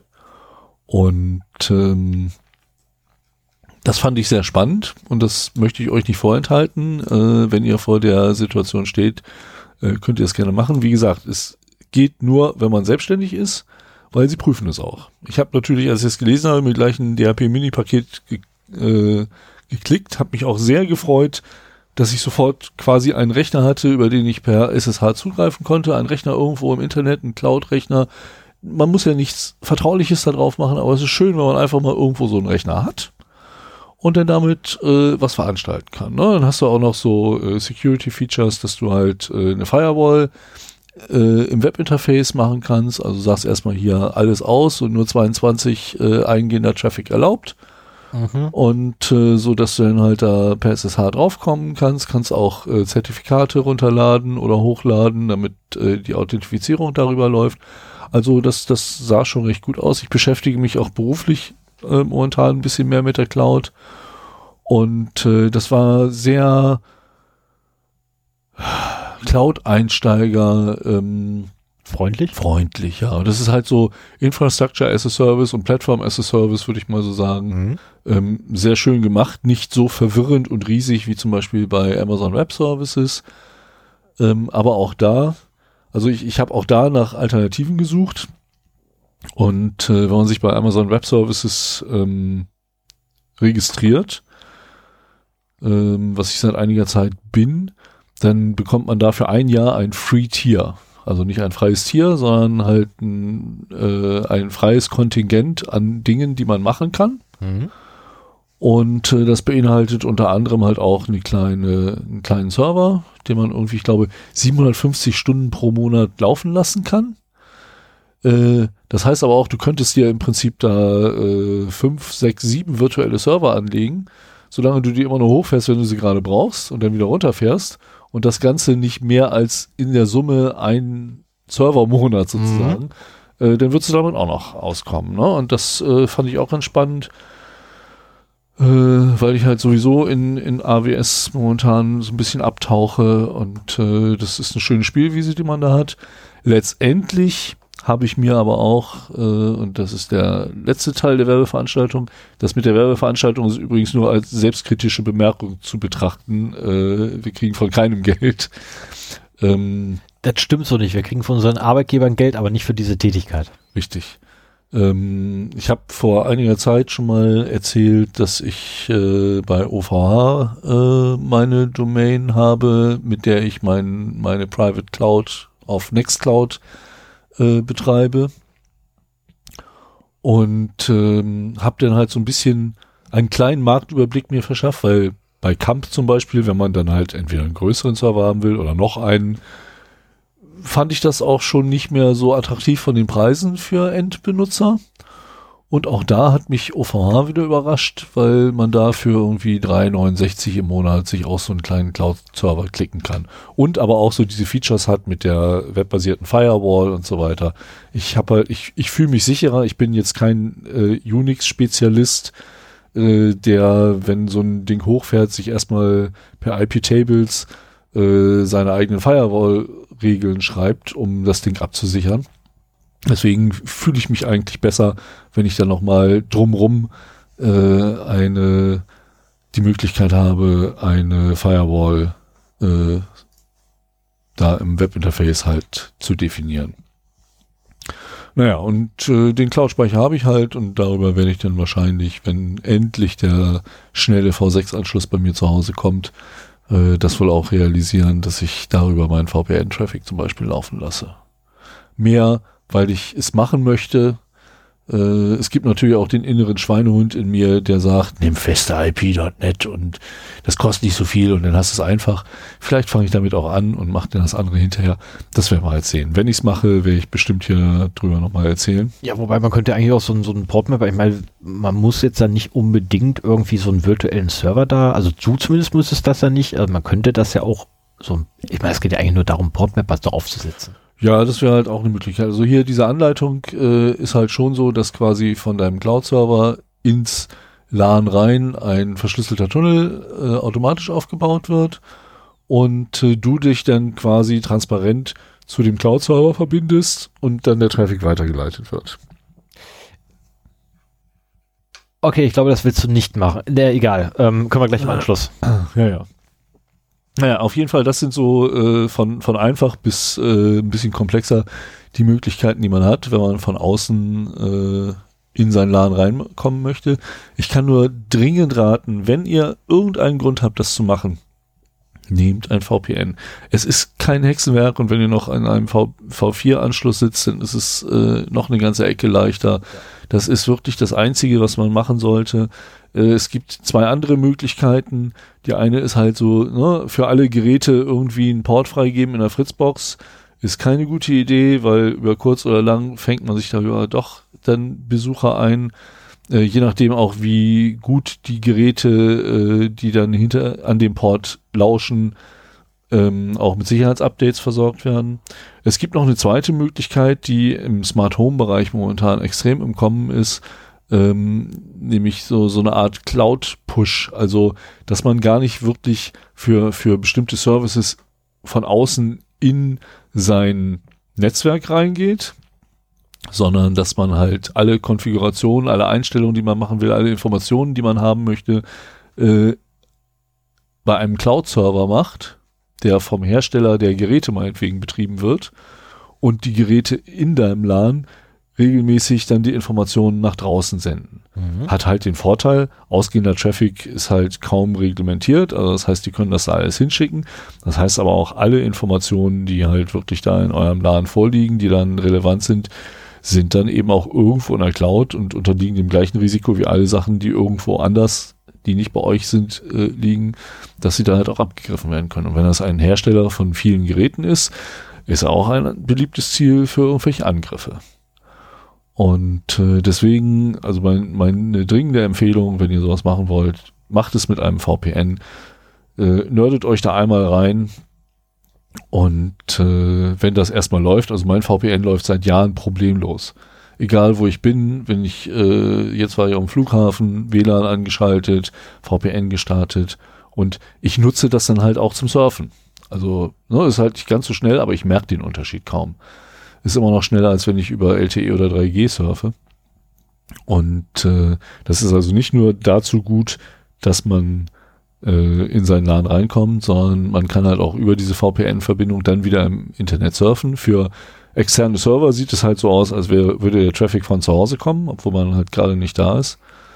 Und äh, das wäre übrigens auch so für kostenlose Cloud-Serverchen äh, eine schöne Anwendung, dass man da, also ohne die LAN-Anbindung vielleicht einfach sich da einen VPN-Server aufbaut, ähm, um eben ein Ziel zu haben, von dem aus man ähm, aus unbekannten Netzen dann eben äh, einen Tunnel aufbauen kann. Das ist ja der Grund, warum ich meinen OpenVPN-Server irgendwann aufgesetzt habe. Ja, genau. Ja, das war's. Das wollte ich noch erzählt haben. Das war alles. Dazu bin ich letztes Mal nicht mehr gekommen. Genau, deswegen ist es heute ein bisschen kürzer. Und äh, da wir heute auch gerne noch veröffentlichen wollen, bin ich auch gar nicht so traurig drüber. Ja, wir sind bei 1,57. Oh, also doch nicht kürzer. Nein. Aber, Aber das ähm, Thema ist diesmal kürzer als sonst und dafür sind die News und die Datenverluste etwas ja, genau. Ja, so war es ja eigentlich auch gedacht. Und äh, wir haben noch einen Bereich Fun and Other Things. Genau, den wir in letzter immer Zeit kommt und wo also, Stefan wahrscheinlich seinen Teil recht kurz halten wird. Es ist so nicht er genau weiß, dass er danach noch ein Geschenk von mir bekommt. Ja, aber du hast also ja gerade dran. Du hast da gerade nur eine teilrichtige Aussage getroffen. Ähm, ja, der Bereich ist immer vorhanden bei uns in den Shownotes. Aber manchmal nicht bedient. Genau, aber er wird nicht bedient und wenn nichts drinsteht, dann äh, hauen wir das auch wieder weg. Ähm, und ich habe dieses Mal nur eine, eine Videoempfehlung. Mhm. Äh, und zwar hat sich in Britannien, dem Großen, ne, die jetzt vom Brexit äh, bedroht sind, hat sich einer aufgemacht, um mal äh, eine Identität zu stehlen mal rauszukriegen, wie viel Aufwand ist es eigentlich von jemand anderen, die Identität zu stehlen. Ähm, der ist darauf gekommen, das mal durchzuführen, als er, äh, achso, und das Ganze äh, vervideot, äh, ist auch noch vervideot, also sprich als Dokumentage. Dokument, Dokumentat, Doku, Doku, Dokumentation. Ha! Dokumentage. Schön, ich erfinde wieder Wörter. Ja. Das ist ach, super. Ach, so klar, klasse. Der QSler erfindet Wörter. Ähm, also die, die Dokumentation äh, begleitet ihn ja quasi darauf, wie er ähm, äh, eine fremde Identität annimmt. Mhm. Und drauf gekommen ist er halt, weil ihm alles geraubt wurde aufgrund einer, eines Identitätsdiebstahls. Mhm. Oder was geraubt, geraubt er nicht. Also der ist einfach nur so hoch verschuldet, dass er einfach am Arsch ist. Deswegen. Genau. Und äh, der wollte halt quasi der Regierung mal zeigen, wie einfach es ist, damit sie endlich mal handeln. Mhm. Und äh, hat dann aber wahrscheinlich von jemandem die Identität übernommen, der informiert war? Oder wie hat er das gemacht? Ähm, ich bin noch nicht komplett durch. Ah, okay, wie lange ist das denn? 45 Minuten. Oh, das geht ja. Ja, ich habe damit allerdings leider im Büro angefangen, das zu gucken und äh, das ist blöd, weil ich mittlerweile so Jetzt muss sitze ich mal mit den Armen wedeln. Er hat ja beruflich so viel zu tun. auf einem zweiten Gerät, Okay. während ich auf andere Gerät echt hart am Arbeiten war. Aber wenn, wenn du sagst, dass du im Büro YouTube-Videos anfängst, dann äh, glaubt dir keiner mehr die harte berufliche Belastung. Ich hatte da wirklich noch extrem viel zu tun zu dem Zeitpunkt. Erzähl weiter. Ähm, nee, und das ist ja blöd, da kommt immer einer rein. Das ist, äh, ist ein Scheiß, habe ich abgebrochen und äh, zu Hause bin ich noch nicht zugekommen, das Video mal ordentlich zu gucken, weil ich einfach nicht genug Ruhe. interessant. Ich habe noch nicht genug Ruhe gefunden. Mhm. Ähm, und das könntet ihr euch mal angucken, das ist eine nette Empfehlung meinerseits. Äh, und ja, das soll es auch eigentlich soweit gewesen werden, sein Ja. sollte. Ich habe doch gesagt, Stefan macht's kurz, weil Ja, aber nicht ich mit gestern erzählt habe, dass er ein Aber ich krieg Geschenk, ich krieg Geschenk, ich krieg Geschenk, ich krieg Geschenk. Und äh, das ist eine Tradition aus den Anfängen unseres Podcasts, die etwas eingeschlafen ist. Worüber ich nicht unglücklich bin, weil irgendwie ich immer der Beschenkte war. Ähm, und das ist zwar schön, aber irgendwie findet man das auch komisch. Weißt du, was immer der Geschenkte? Es waren, Meistens. es waren glaube ich, nur zehn Folgen, wo du mir ja, das es kann sein, aber gut, es waren zehn und bei dir waren es vielleicht zwei oder Ja, so. und? Aber davon waren deine Geschenke echt cool. Ja, das ist auch cool. Ähm, Aber es, aber es ist nicht der, der Peine, äh, es ist der, doch, es ist der Pineapple-Router. Es ist der Pineapple-Router. Es ist der Pineapple-Router. Es ist der Pineapple-Router, den meine Kupp, suchen. Das, Es ist ein graues Paket. ja, genau, das ist kleiner als ein Wi-Fi Pineapple. Also im Hintergrund äh, Bei mir im Unternehmen wird ein Wi-Fi Pineapple-Router vermisst. und ich Ähm, hatte ihn zuletzt. und Sven hat ich ihn weiß, ich zuletzt- habe ihn zurückgegeben. ja, und jetzt denkt äh, nach der Ankündigung, dass äh, Stefan ein Geschenk bekommt, das Security-Bezug hat, denkt er, er kriegt den geklauten Pineapple geschenkt. ich sagen, ey, no, noch Security-bezogener geht's ja wohl nicht. Wenn ich ihn geklaut hätte, würde ich ihn selber behalten. Der wäre ja so, ja, aber wie geil ist das denn? Jetzt müssen wir auch noch den Wi-Fi Pineapple hier in den Shownotes verlinken. Aber ey, wie, mal ganz ehrlich, wie, wie geil wäre das denn bitte? Ein noch Security-bezogener geht's ja nicht als ein geklautes Offensive. Nein, also ich, hab, ich habe das Ding äh, eigenhändig in China bezahlt. Und? Und äh, ich habe mich geärgert, als du die Smartcard ähm, gemacht hast. Da hatte ich es nämlich schon bestellt, aber keine Chance, es rechtzeitig zu bekommen. Und äh, dann ist es halt nach einiger Zeit gekommen. Beim letzten Mal habe ich es halt äh, vergessen. Und äh, diesmal habe ich dran gedacht und äh, wollte dir mal ein kleines Gadget schenken. Kannst ja mal äh, im Audio beschreiben. Was? Äh, okay, eine Pappschachtel. Eine Pappschachtel, die vorne aufgeht. Ich mache die Pappschachtel vorne auf. Vorne drauf ist irgendwie so Ja, Bild. sag mal Größe oder so. Ja, Größe, gute Frage. Was ist das für eine Größe? Äh, ich würde es fast sagen, das Gehäuse von der externen Festplatte 2,5 Zoll. Ja, ja. Von der, von der, Bisschen- von, von Breite, Breite und übereinander. Also, brei also Breite und Tiefe und die Höhe ist ungefähr, würde ich jetzt sagen, alte externe dreieinhalb Zoll Festplatten. Ähm, ja, ich bin Nerd, ich weiß sowas noch. Okay, äh, haufenweise weiße, was sind das? Sind das, Karten? sind das Karten? Nein! Das sind Karten. Das sind vier weiße Kärtchen. Nee, nee, nee, nee, nee. Wie geil ist das denn? Ein Handheld RFID-Writer. Wie geil. äh, Cloner, besser gesagt. Also der kann nicht nur reiten, der kann auch rieden. Geiler Scheiß. Und äh, da sind auch noch, ja, das sind die Batterien. Oh, Bakterien sind drin. Oh, super. Oh, es gibt ein, ein User Manual. Ich, ich liebe ja China Gadgets mit User Manual, aber fürchterlich. schade. Am besten ein YouTube-Video dazu angucken. Also, ähm, das ist ein äh, RFID-Cloner. Da sind halt ein paar Blanco äh, RFID-Karten, also Smart Cards drin und auch ein paar Blanco RFID-Tags. Also das ist ja nur die Bauart, was für ein Plastik drumherum ist. Mhm. Ne? Im Prinzip ist immer das gleiche drin. Mit der Einschränkung allerdings, und jetzt muss ich hier mal meine geheim gehaltenen Notizen aufmachen, dass die nur für 125 Kilohertz. das steht äh, hier auch. Ah ja, genau. Ist ganz klar zu lesen. Da steht nur 125 Kilohertz. Genau. Beziehungsweise, Moment, das stand hier drüben auch nochmal. Ja, ähm, das sind halt so die einfachsten, einfachsten möglichen äh, Smart Cards. Ich weiß gar nicht, ob man die wirklich smart nennen kann. Ähm, deswegen hatte ich auch so auf den Unterschieden der Smartcards noch in der Folge so ein bisschen drauf rumgeritten, weil ich äh, da schon wusste, dass es halt unterschiedliche gibt. Man kann auch äh, andere klonen, aber da reicht nicht so ein kleines Ding. Also das ist wirklich eine Hardware, die mit zwei Batterien betrieben wird. Die hat irgendwie zwei Knöpfe, Read und Write und einen, einen Ausschalter. Sehr, sehr und geil. Äh, wenn du, ich, ich, Hört das mal. das, Ich Das weiß, letzte- wer heute Abend noch fluchen wird. das letzte Mal als, äh, oder ich ärgere mich, dass ich den Parkplatz-Chip meines letzten Arbeitgebers schon abgeben musste, weil da hätte ich auch gerne geguckt. Ich äh, sagen, ich weiß, bei wem ich morgen mal vorbeilaufe im Büro. Ich glaube, genau. ich laufe morgen mal bei meinem IT-Security-Verantwortlichen vorbei. Ja, genau, irgendwie sowas. Äh. Kannst ah, nicht auf die auf das Sofa springen, bitte, Hund. Ähm, Krieg Und- geh hoch. äh, ist, na komm her. Will er nicht. Ähm, ist äh, total simpel zu benutzen. Ja. Smartcard dranhalten, Knopf lesen drücken. drücken, unbeschriebene Smartcard dranhalten, schreiben drücken Mhm. und äh, wenn es funktioniert, ist sie dann halt beschrieben. Ich weiß, wo ich das gleich sogar jetzt ausprobieren kann. Ja, hast ich du weiß, einen? ich weiß Also noch nicht, ob die, also äh, Die, müsste- die Türmarke meines neuen Arbeitgebers funktioniert nicht. Okay. Und das hätte mich auch sehr enttäuscht. Ich habe noch so eine, sagen. ich habe noch, ich habe noch so eine, so eine, so eine, so eine Kundenkarte. Müssen wir mal gucken. Die. Smartcard? Also mit RFID drin? Ja, ja. Karte? Ja, ja.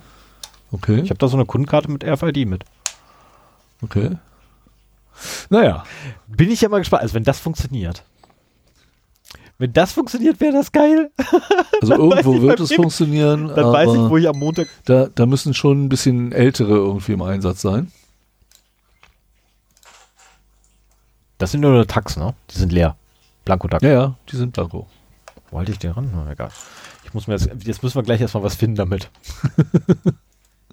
Aber Achtung beim Einschalten. Super. Geil.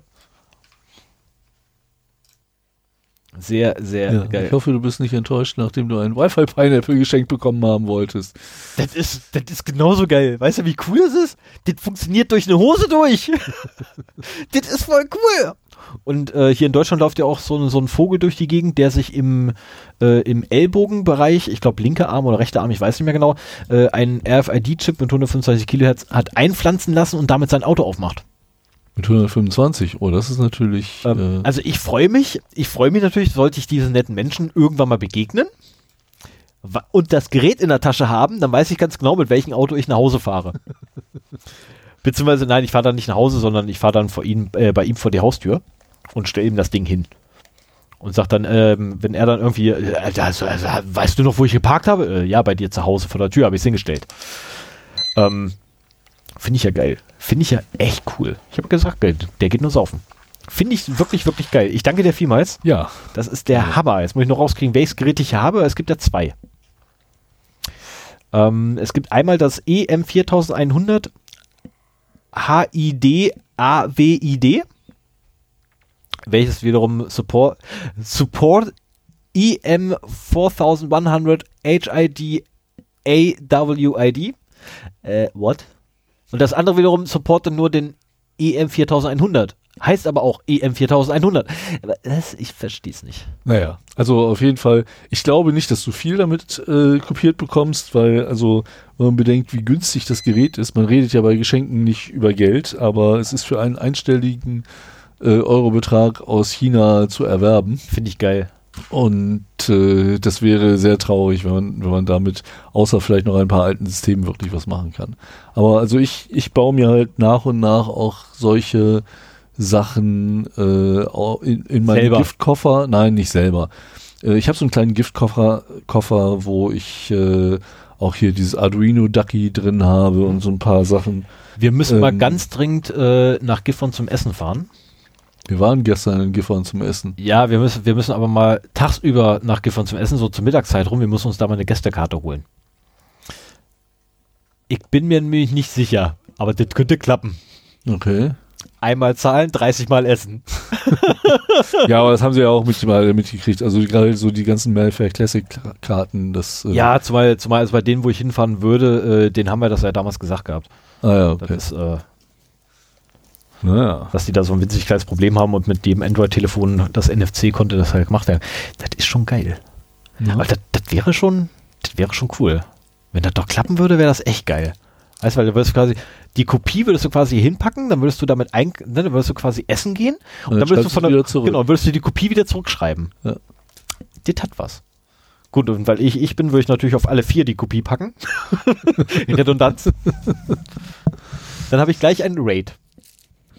Genau. Ich habe einen NFC-Raid. Aber nehmen die Batterien raus, wenn das Ding nicht benutzt. Äh, Ich habe gelesen, dass sie ansonsten Entladen. entladen, genau. Und ich hatte keine Lust, das auszuprobieren. Habe ich mir auch schon fast gedenkt, dass der Schalter hier irgendwie nicht so richtig. Aber finde ich cool. Finde Ja. ich cool. Ja, dann danke ich dir vielmals. Und äh, würde qua- quasi jetzt die letzte Marke gleich setzen. So mit Verabschiedung und Outro und so. Also die letzten zwei Marken.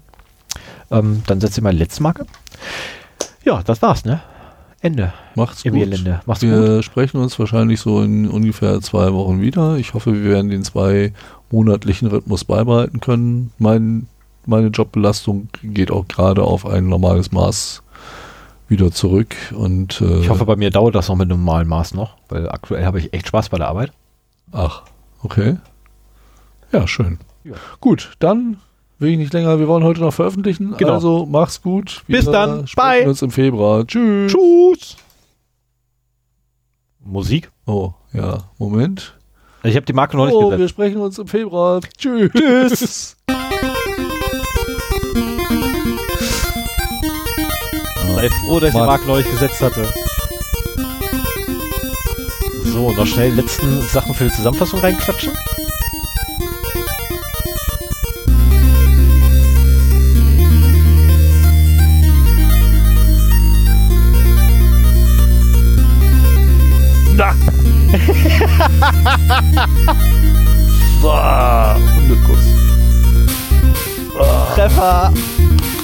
Super, mein Dicker! hast du fein gemacht! Das hast du gut gemacht, Alter. Hör auf, mich hier vom Sofa zu treten. Der stützt nicht nur Du ab. darfst da liegen und ruhig sein, aber hier nicht rumtreten. Aua! Rico, komm her. So, jetzt kommt er natürlich. War ja klar.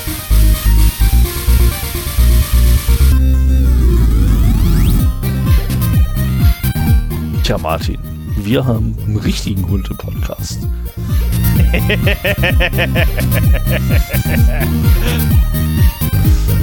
Aber nicht nur einen, ab und zu haben wir sogar zwei. Demnächst eventuell nochmal.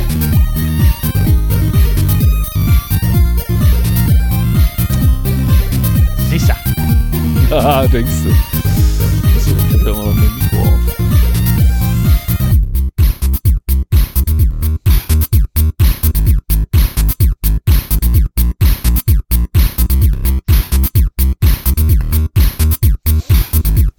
Auf, hier rumzutreten, das finde ich doof.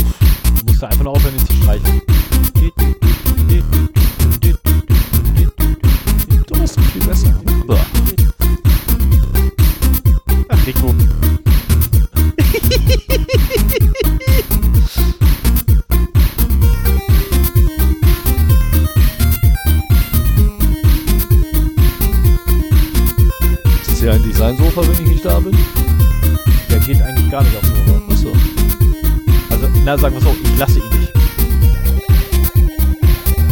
Immer da sitze. Kommt nicht vorbei. nee, der kann ruhig aufs Sofa drauf. Ganz ehrlich, Also als Hundebesitzer lernt man übrigens äh, Ledersofas sehr schätzen. ja. Wir haben mal eine Ferienwohnung mit einem weißen Stoffsofa gehabt. Und äh, das war nicht lustig, die ganzen Hundehaare, die ganzen schwarzen Hundehaare darunter zu kriegen. Nee, es macht doch wirklich keinen Spaß. Also das, das Ledersofa ist super. Einmal drüber bist schon fertig.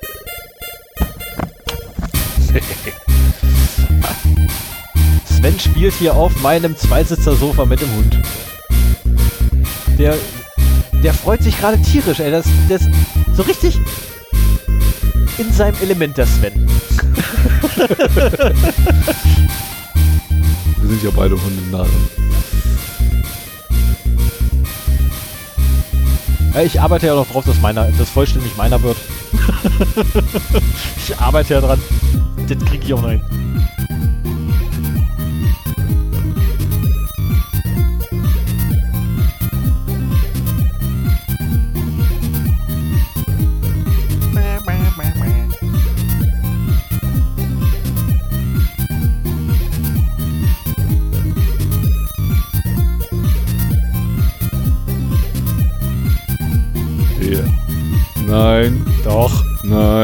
Bist ganz ruhig da hinten.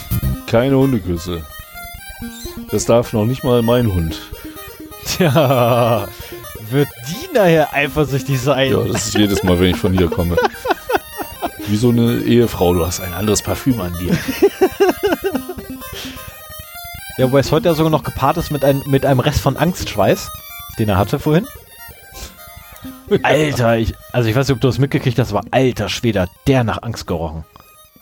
Gerochen habe ich es nicht, aber ich habe es an seinem Verhalten gesehen. Nee, er, musste, war- er musste Tabletten essen, die nicht schmecken. Das Ja, ging so weit, dass er später sogar Leckerlis liegen gelassen hat. Und jeder, der weiß, äh, wie Labradore so drauf sind, äh, Das ist halt nicht ein ganz normal. komisches Zeichen. Ja. Ja. Nee, aber äh, beim, beim Tierarzt, also ich war jetzt ja zwei, drei, dreimal mit ihm beim Tierarzt wegen seiner Foto und alter Schwede, also mittlerweile rieche ich tatsächlich Angst. Ich weiß mittlerweile, wie er bei Angst riecht. Ah ja, okay. So, aber okay, dann drücke ich Ja, mal hier auf den ich Knopf. glaube, ja, das reicht jetzt. Ne? genau, genug vom Hintrack. Bis dann, 2.15 reicht auch. Tschüss. Tschüss. Adios. Schalamdam und so. Bye.